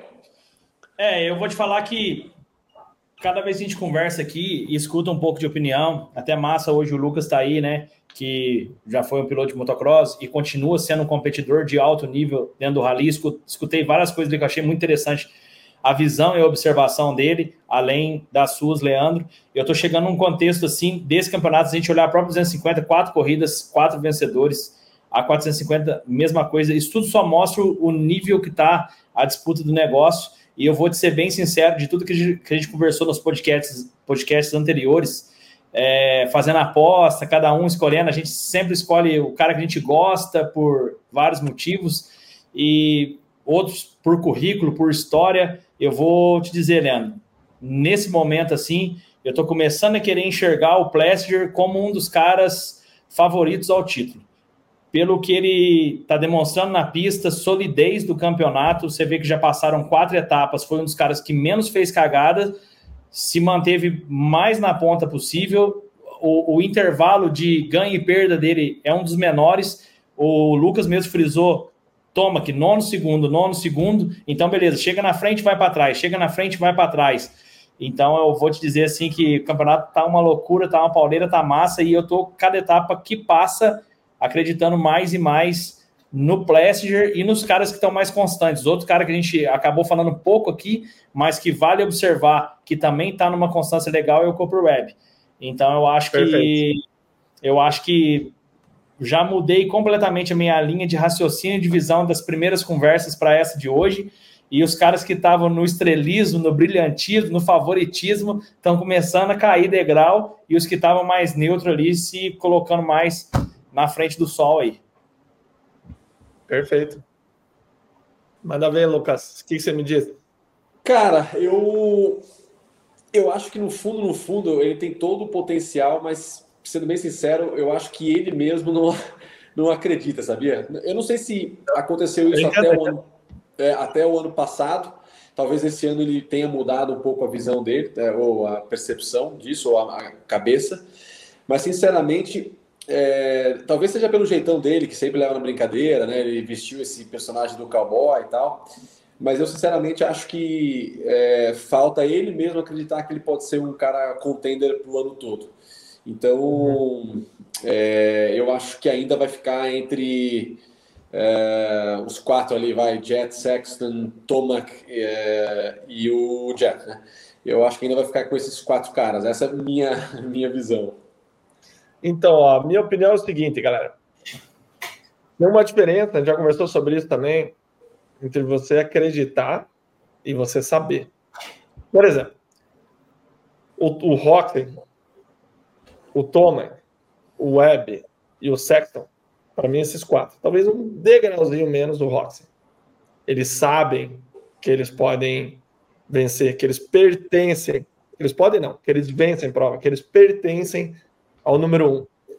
O Sexton, o Plessinger, ele acredita que ele pode vencer. Vocês percebem que é um degrau de diferença? Dá um exemplo. Lucas, no, no, no Rally, você pilotando, você não sabia que você podia fazer top 3 pódio? Você não sabia dentro de você? Sim, é, esse ano sim.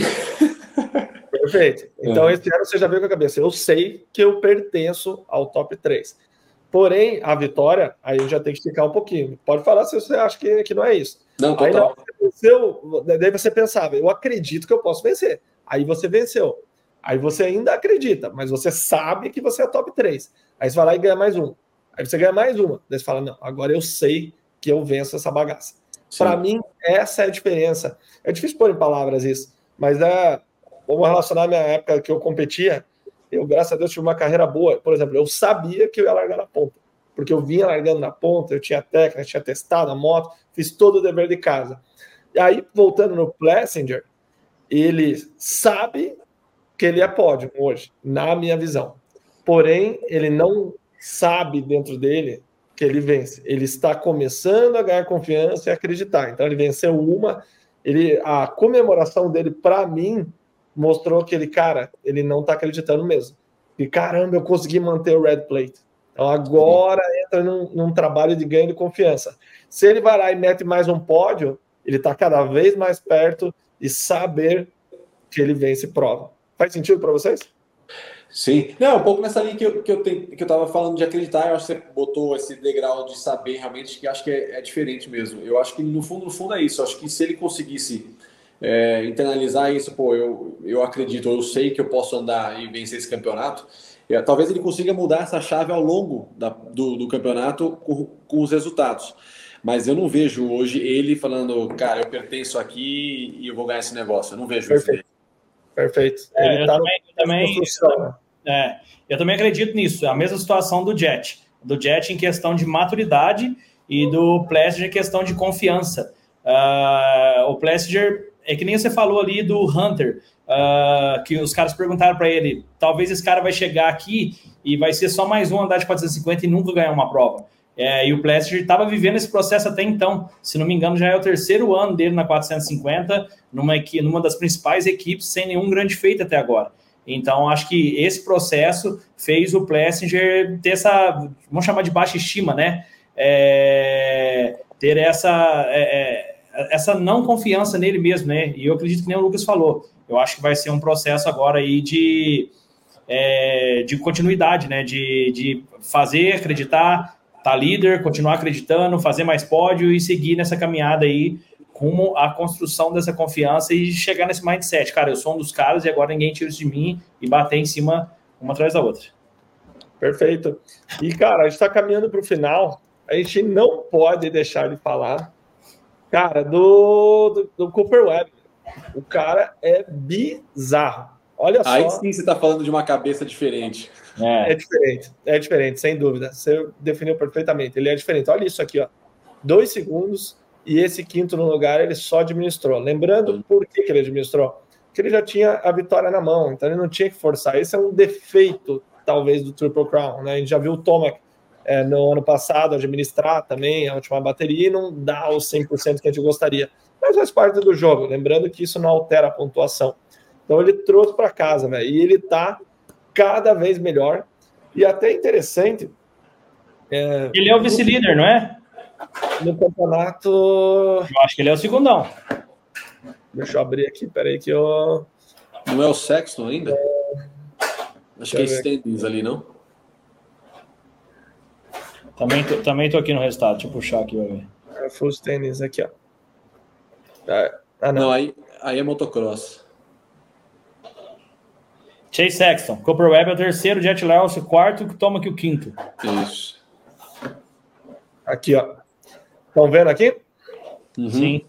Então, mas ele tá muito próximo. Ele tá crescendo. Seis pontos. Na verdade, tá muito embolado isso aqui, né? Pelo amor de Deus. Olha aqui, ó, 10 pontos essa turma aqui. É, se você jogar um pouquinho para baixo ainda o Anderson, né, o Fernandes já caiu um pouquinho.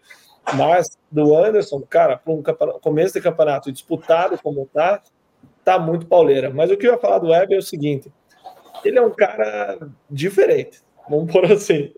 O mínimo que eu posso falar é que ele é diferente. Então, o que acontece? Ele tem uma mentalidade doida. Ele já anda da largada, tem aquela famosa, é, aquele famoso clipe que ele fica falando besteira pro Tomac na largada, tal. É até engraçado. E daí perguntaram pro Tomac, né? Cara, como se ele ficou falando ali para você e tal, né? Te cutucando, o que, que você pensou dele? Ele falou, sinceramente, eu fiquei com vontade de rir. E eu até me lembrei do Balbi, cara. O, o Balbi não falava na, nada, assim. Mas o Balbi ele tinha uma mania, talvez o Lucas lembre, que o Balbi gritava assim, Uau! gritava. Sim, sim. Me dava vontade de rir, cara. Mas enfim, lembrei disso agora, não sei porquê, por causa do Barry. Mas ele veio do esporte com bola, tipo beisebol. Então o cara vai arremessar Aí tem o cara que tem que pegar do outro lado e tem o cara que fica, é, fica atrás, tem que rebater e tem o cara que fica atrás ali, certo? Ele tá agachado atrás. E esse cara que tá atrás fica falando besteira pro cara que tem que rebater. Então ele falou que ele veio dessa cultura de esporte com, com bola e taco e tal. E lembrando que ele é baixinho. Então, vocês sabem como é que é a escola. A vida inteira ele lidou com isso. E o cara falava besteira para ele, ia lá e falava besteira. E ele trouxe isso para a moto, tá dentro da personalidade dele. Essa é a explicação dele, para ele ficar falando essas coisas. Então, para ele sempre foi natural, não foi algo que ele inventou.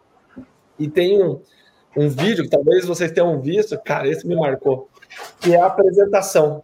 E ele tá sentado assim, né? Ele parece um pitbull. Né? Ele tá sentado assim na arquibancada e os caras falando Cooper Webb, aquela voz grossa do anúncio Supercross, sensacional tal e daí ele fala para ele mesmo, e o shit, tipo, você não é merda nenhuma. Então ele tem uma parada assim que ele tem que se pôr para baixo na panela de pressão para realmente explodir, talvez, igual uma pipoca. Arrebentando tudo. Vocês chegaram a ver esse vídeo, cara, dele? E esse eu, não, eu nunca vi, eu já vi as apresentações da, da, abertura dele, mas esse eu não. Vou ver se eu acho. Eu vou ver se eu acho. Se eu não me engano, foi o corte que o Carmichael mostrou na transmissão, assim, ele, ele tá de touca, assim, com aquela cara dele de pitbull, ele fala, you shit, entendeu? É. Tipo, falando pra ele mesmo. Na hora até não entendi, será que ele tá falando de alguém, né? Sei lá. Depois que eu fui entender. Então ele se põe, ele cresce na pressão. E, sinceramente, velho, tá começando a ficar perigoso para te agradar a confiança que ele tá ganhando. Até amortecendo, o bicho tá de amarra agora. Não, é impressionante, cara. Mas eu acho que, claro, isso já foi discutido várias vezes, mas, cara, você apanhar como ele apanhou no Amador, do, do Adam Sansarulo. É, e até ele já falou isso, ele falou, pô, ele olhava o Adam lá com a carreta Pro ele Monster, não sei o que, e ele lá com a, a vanzinha dele, cara, eu acho que nesse ponto criou, o pessoal brinca, né, de criar casca, mas nesse ponto eu acho que criou mesmo, E, e, além disso tudo que você comentou, né, de trazer essa cultura de outros esportes, mexer com o psicológico, cara, é, realmente fez um cara muito sinistro, muito forte mentalmente. É, é impressionante, cara. É, ele consegue mexer. É engraçado, Lucas. É, desculpa te cortar. Não, Sabe o que é engraçado? Que ele é bicampeão. Perfeito? É. Ele tem o mesmo número de, de títulos do Chad Reed, mas sempre põe, tipo, quando você compara, nossa, o Chad Reed e tal, e ninguém aposta nele ou a mídia americana, até o Steve pediu desculpa para ele, que eles são amigos, né? Ninguém apostava no cara, velho. O cara é. ganhou dois títulos de repente e tirou ele de lado. E o cara veio lá e pau, velho. Então, é admirável, é admirável. Eu, é. eu, a esposa fica brava que eu torço para ele, que ela gosta do Jet.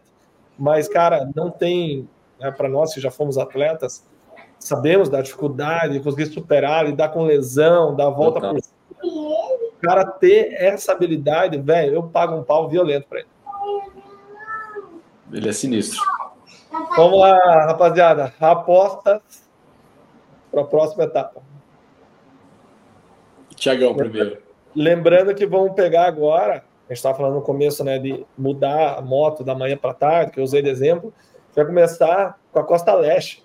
Finalmente aprendi agora as costas, viu, Thiago? eu decorei agora. Já começar com a Costa Leste, que tende a ser pistas mais macias, de modo geral. Tem um detalhe, né? Todo mundo hoje que é fã. menores também, né? Os estágios lá são mais apertados. Muda, né? Formato triangular de beisebol e tal. É... Tem um detalhe. A maioria dos pilotos de fábrica moram na Flórida. Então testam e desenvolvem a moto para isso. Até o próprio Hunter falou, né? Cara, não vejo a hora de ir para para uh, é, Costa Leste e tal, e que a gente está com a moto bem acertada e tudo mais. Então, como vocês veem a próxima etapa? Quem são as apostas? Então, vamos seguir o nosso bolão, Lucas. Calma que... 450, cinco primeiros da 450 e vencedor da 250. Caraca, calma aí que eu tô vendo o layout da pista, porque se a largada ah, tá. for grande... Aí é bonita, hein? Aí é bonita. Ó, oh, vai ter areia, hein? Vai ter sessão de areia. A, a, largada não sei se vai dar toma aqui, não, pô. Não é nem um 180, é um noventinha no final. É curta? Deixa eu ver se eu acho aqui. É, tô, tô, tô com ela aqui. Se você for no supercrosslive.com é, e clicar em, em, detalhes da, da prova, tem a, o track layout. Mas, cara, ah, cara, eu. Pro primeiro lugar, eu vou na emoção, não na razão, entendeu? Então eu vou. Eu acho que o Tomac, o Tomac vai ter uma areinha aqui, ó. o cara é tomaqueiro roxo mesmo. É, eu acho que eu vou de Tomac. É, acho que o Jet vai, vai bounce back um pouco, tá precisando. É, você quer os cinco primeiros, Nando? É, a gente faz os cinco lá, não é? É, os cinco, não, tá bom. Então eu vou de Tomac, Jet, é, Sexton, Webb e Plessinger. Então, Thomas, Jared, Sexton, Webb e Plessinger. Isso. Holy shot. Eu, holy shot. Não, ele não falou holy shot. E não, não beleza, beleza. Acho, não acho falou que vai ainda... ser é, o Vance Freeze. É, tá bom. Porque a gente sabe que o cara larga bem, né? E nem é. por sinal largou na ponta na, nessa, nessa última. E a 250? É. 250 eu vou no, no Levi Kitchen. Tá bom. Vamos lá. Tiagão, manda. Bom, Holy Shot, eu vou de Chase Sexton. Vai dar Copper Webb, Jet Lawrence, Tomac, Roxen e Plessinger. E a 250? E 250. Holy Shot top 5? Não, só o vencedor. Só o vencedor. Só o vencedor? Nate Thrasher. Olha. Não, Nate Thrasher não, porra. Vai mudar a costa. Não, não, não, não. Já era, velho. Ah, é mesmo. Mudou a costa. Vai mudar a costa. Vai mudar mudou a costa. A costa eu, tava deixando, eu tava deixando, eu ia pegar vocês. É verdade, mudou a costa. Não, é. vai mudar a costa, então eu vou. Cara, tá foda, tá todo mundo fudido na outra costa, né? Não, tem o na verdade, a Star, a gente já vai falar rapidamente do Enzo, mas a Star tá se mostrando a nova Pro Circuit, né? Até mostrei agora aqui para vocês. Agora não, antes da gente começar a transmissão, tem um cara, e sabe Deus quem que é esse cara? Eu desconheço, pelo menos. Que ele postou isso aqui, ó. Tá? Aqui que ele fala aqui, ó. O ombro do Romano, Nico Romano, ainda é um problema.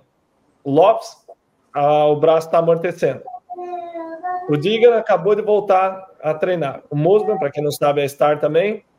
As costas não estão boas. E o Bennett foi atropelado por um carro, mas ainda está beleza. Então, a Star parece ser uma nova para circuit. Todo mundo lesionado. Tá? Mas vai ter um monte de gente. Né? O Forker é um grande potencial. Até o Mitch Payton falou é, no último Pop Max que ele nunca viu o Forker andar tão rápido. Para quem conhece o Mitch Payton, ele não fica encebando ninguém, ele fala a real mesmo. Então, vou dar mais uma chance para você, Lucas. Pode falar. 250. Não, baseado nessas informações. Não, é que o Faulkner cai demais, cara. Infelizmente, ele é. tem. Aí falta talvez a mentalidade do Web ali. Ó, mas o Smith cai. O Smith cai. Né, você colocaria no mesmo nível os dois e o cara tá liderando. É, é verdade. Mas. É, cara, boa pergunta. A Honda tá com alguém? Quem tá com a Honda? Não, o, o, Maca, o Macadu tá de lá também, né? Tá lá também. O da Honda é o. Como é que é o nome do Pia que machucou ano passado, que era estreante? O Harman. É o. É, é ah, 8. É. 8, 8 alguma coisa, né? Isso. 800 e alguma coisa lá. Cara, eu vou no Digan. Diguinho. Como diz meu amigo Gia Bergamini, Diguinho. Tá bom. É. Eu ia falar dele também. É. é. Ó, eu, eu, vou, eu, vou, eu vou fazer que nem o Lucas aí, baseado em todas as informações que a gente está recebendo nos últimos dias aí. Peraí, deixa eu só baixar a taxa aqui. Eu recebi nesses últimos minutos.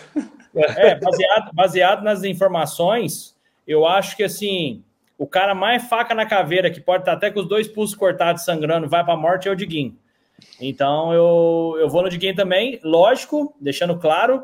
A não, torcida... o Mercadu, velho, toma 20 front flip, back flip não, não, não, mas, mas Mercado, Mercado, Forkner e Smith é esparramador de cadernos. O cara cai que a lapiseira voa longe. Então, uh, eu vou nos faca na caveira. Uh, lógico, a torcida do coração, que apesar das informações que, que você passou para a gente aí, que esparramaram a internet do Enzo, tá com problema no braço, a gente está vendo ele treinar pouco, aparecer pouco. Existe alguma, alguma coisa aí por trás né, que não veio a público mas torço para que ele chegue pleno, 100%, e que faça um pódio, uh, baseado no que a gente recebeu uh, antes dessas últimas informações. Ele estava rápido, né, até batendo guidão com o Digan ali e tal. Uh, eu quero assistir, entender e colher informação para ver o que, que a gente fala sobre ele depois. Thiago, vencedor, quem que é? Não, Diguinho, Diguinho. Diguinho. Eu, vou, eu vou de Diguinho, eu, eu acho, mas eu estou dizendo assim, em relação ao, ao Enzo, né? É, esperar acontecer e, e ver o que, que você mesmo vai falar sobre aí, né? Para gente. Fogo, né? Aquele papo que ele estava tendo tanto. Olha o cuidado que o Thiago teve que ter. Teve que dar a volta, foi até a lua e voltou. Uma distorção que ele vai falar na, na internet. Esse é o cuidado que ele tem que ter aqui hoje. Eu sou mais meio relaxado, mas tudo bem. Ó, Falando de Enzo Lopes, cara, falei com ele. Ele falou que em novembro ele teve que fazer realmente o procedimento no braço. Falou que tá tudo beleza. Perguntei de 0 a 10 como ele tava, ele não falou. Então ele é um jeito mais quietão, realmente é o jeito dele, né? É o jeito do cara, meio estilo Toma, ok. Mas uma coisa que vocês não estão levando em consideração do Diguinho é que ele tá voltando uma lesão no escafoide. Sim. E a galera que critica o silêncio do Enzo, saibam que o, a mídia americana está criticando o Digan também, porque não saiu nada. Nada, nada, nada. Foi um segredo absurdo. Mas, mas o incidente do Diguinho aí é, não saiu nada oficial, mas foi muito falado dos bastidores, que é, é um cara que todo mundo chega perto, conhece, enquanto todo mundo falou: o cara tá quebrado, o cara tá quebrado, o cara tá quebrado. Perfeito, concordo com você. Então ele tem uma visibilidade muito maior do que o Enzo, vocês concordam? Então, obviamente, isso faz diferença. Tá? Dito isso, Vou para minha aposta. Deixa eu ver aqui. Deixa eu dar para não travar o braço. Ó, sem, sem, sem, sem dar volta, hein? Sem dar volta, hein? Sem ir na lua. Vamos lá. Vencedor. Web. Segundo Tomac. Primeira dobradinha da Yamaha da temporada. Tá? Terceira não. Foi agora, pô, dobradinha. É, mas não foi, não foi tá. dobradinha de pista, né? Foi não, dobradinha de pontuação. Foi o né? final, não foi? Ah, o resultado tá. não foi esse. Calma aí, jovem, calma aí. Ué, mas foi primeiro e segundo. Foi, foi, mas não contou, não valeu, mas não valeu. Tá bom. Tá bom. Terceiro lugar, olha só a audácia do menino, entendeu? Aaron Plessinger. Quarto é. lugar, Sexton. Quinto lugar, Anderson, tá? Holy shot. Holy shot. Tirou o Lawrence, a galera vai te criticar, hein? Ah, o Roxy sabe me decepcionou, né? Pra variar. Não, assim, Lawrence. Lawrence. Lawrence. Ah, o Lawrence. É, então, é porque estão pegando muito no meu pé, né, Pra velho? dar, uma, pra dar uma diminuída no ibope dele. O Lawrence vai vencer a hit. Tá? Vai vencer a hit. Pra deixar todo mundo feliz. 250 eu vou de forma. Só que, ó, vou deixar um disclaimer. Se alguém estiver apostando aí no bolão, por exemplo, do Cyber MX que ele faz, saibam que eu estou zerado no nosso bolão. Porque se eu fosse bom de aposta, eu jogava na Mega Sena. Só isso que eu digo para vocês. Dito isso, não digo mais nada. Ô, eu- mas eu tô melhor. Se a gente pegar estatisticamente, eu tô melhor que você, porque eu joguei duas vezes, tô zerado. Você jogou quatro. É. Não, eu não sei, cara. Eu não sei se eu zerei nessa última. Eu tanta raiva. O ó, tem- ó, ó, Lucas. Aqui, ó. Minha mulher foi uma vez nos Estados Unidos, o moleque veio a cara do Tom aqui, ó.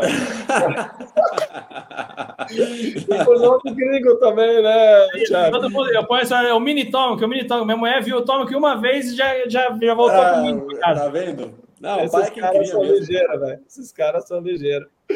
Mas é isso aí, turma. Mais uma vez, vamos encerrar aqui, que minha mulher já tá ligando, os filhos do Thiago já tá aparecendo, a Fernanda já tá ligando pro Lucas também. Então é isso aí, galera. Temos a corrida esse sábado. Mais uma vez, é, está na torcida absurda pelo Enzo, vocês sabem. Eu sou fã de carteirinha dele e tudo que ele fez é algo incrível, realmente. Infelizmente, ele teve esse problema no braço dele. Ele talvez não esteja, talvez esteja, a gente não sabe, no melhor potencial dele. Mas, sinceramente, cara, ele ir lá e meter um top 5, para mim, já seria igual uma vitória nessa primeira etapa. Nova equipe, voltando de cirurgia, tal. Lembrando que ele fez a cirurgia do ombro, né?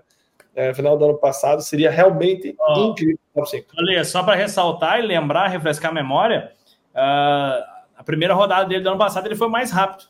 Lembra disso? Em Anaheim One, bateu. Então, assim, Duas é, apesar das informações, né? A gente aposta ali numa aposta mediana, mas pode, podemos ser surpreendidos, né? Assim seja. É isso aí. Então, muito obrigado, Tiagão, mais uma vez. Lucas, cara, demais ser aqui com a gente. Eu tive que marcar na agenda três meses antes, porque o cara é muito solicitado. O cara é quase um global agora. Coitado de mim. Não, obrigado. o sempre um que passa é só flash, autógrafo. O cara é Red Bull, né, Thiago? Tem que respeitar. É Não, né? Re- Red Bull Toyota, irmão. Red Bull É. Toyota. Toyota Gás ainda. Até a Letícia Buffoni comentando no- nos posts dele. Como é que é o nome do surfista lá? O Medina. O Ítalo. É, O o Ítalo. Ítalo, é. Obrigado, Lucas. Valeu. Obrigado, pô. Sempre um prazer estar aqui, falar de Supercross, motocross, que é, no fundo é o brinco, né? É, tá no nosso DNA, é a nossa base aqui e vamos em frente. É isso aí, estamos aguardando a moto nova, por sinal. Fala para pergunta lá, Fer, que moto eu tô com vontade de comprar. Mas Isso. vou falar uma, que o meu sogro me ensinou. Ou é, pro Thiago. é mais fácil o perdão que a permissão. Exatamente. Então manda ver, velho. Parcela no cartão em 12 vezes e paga o mínimo. Pau. Isso aí, turma. Valeu, obrigado. Fiquem com Deus. Tamo junto. Até a próxima. Valeu. Valeu, valeu. Até mais.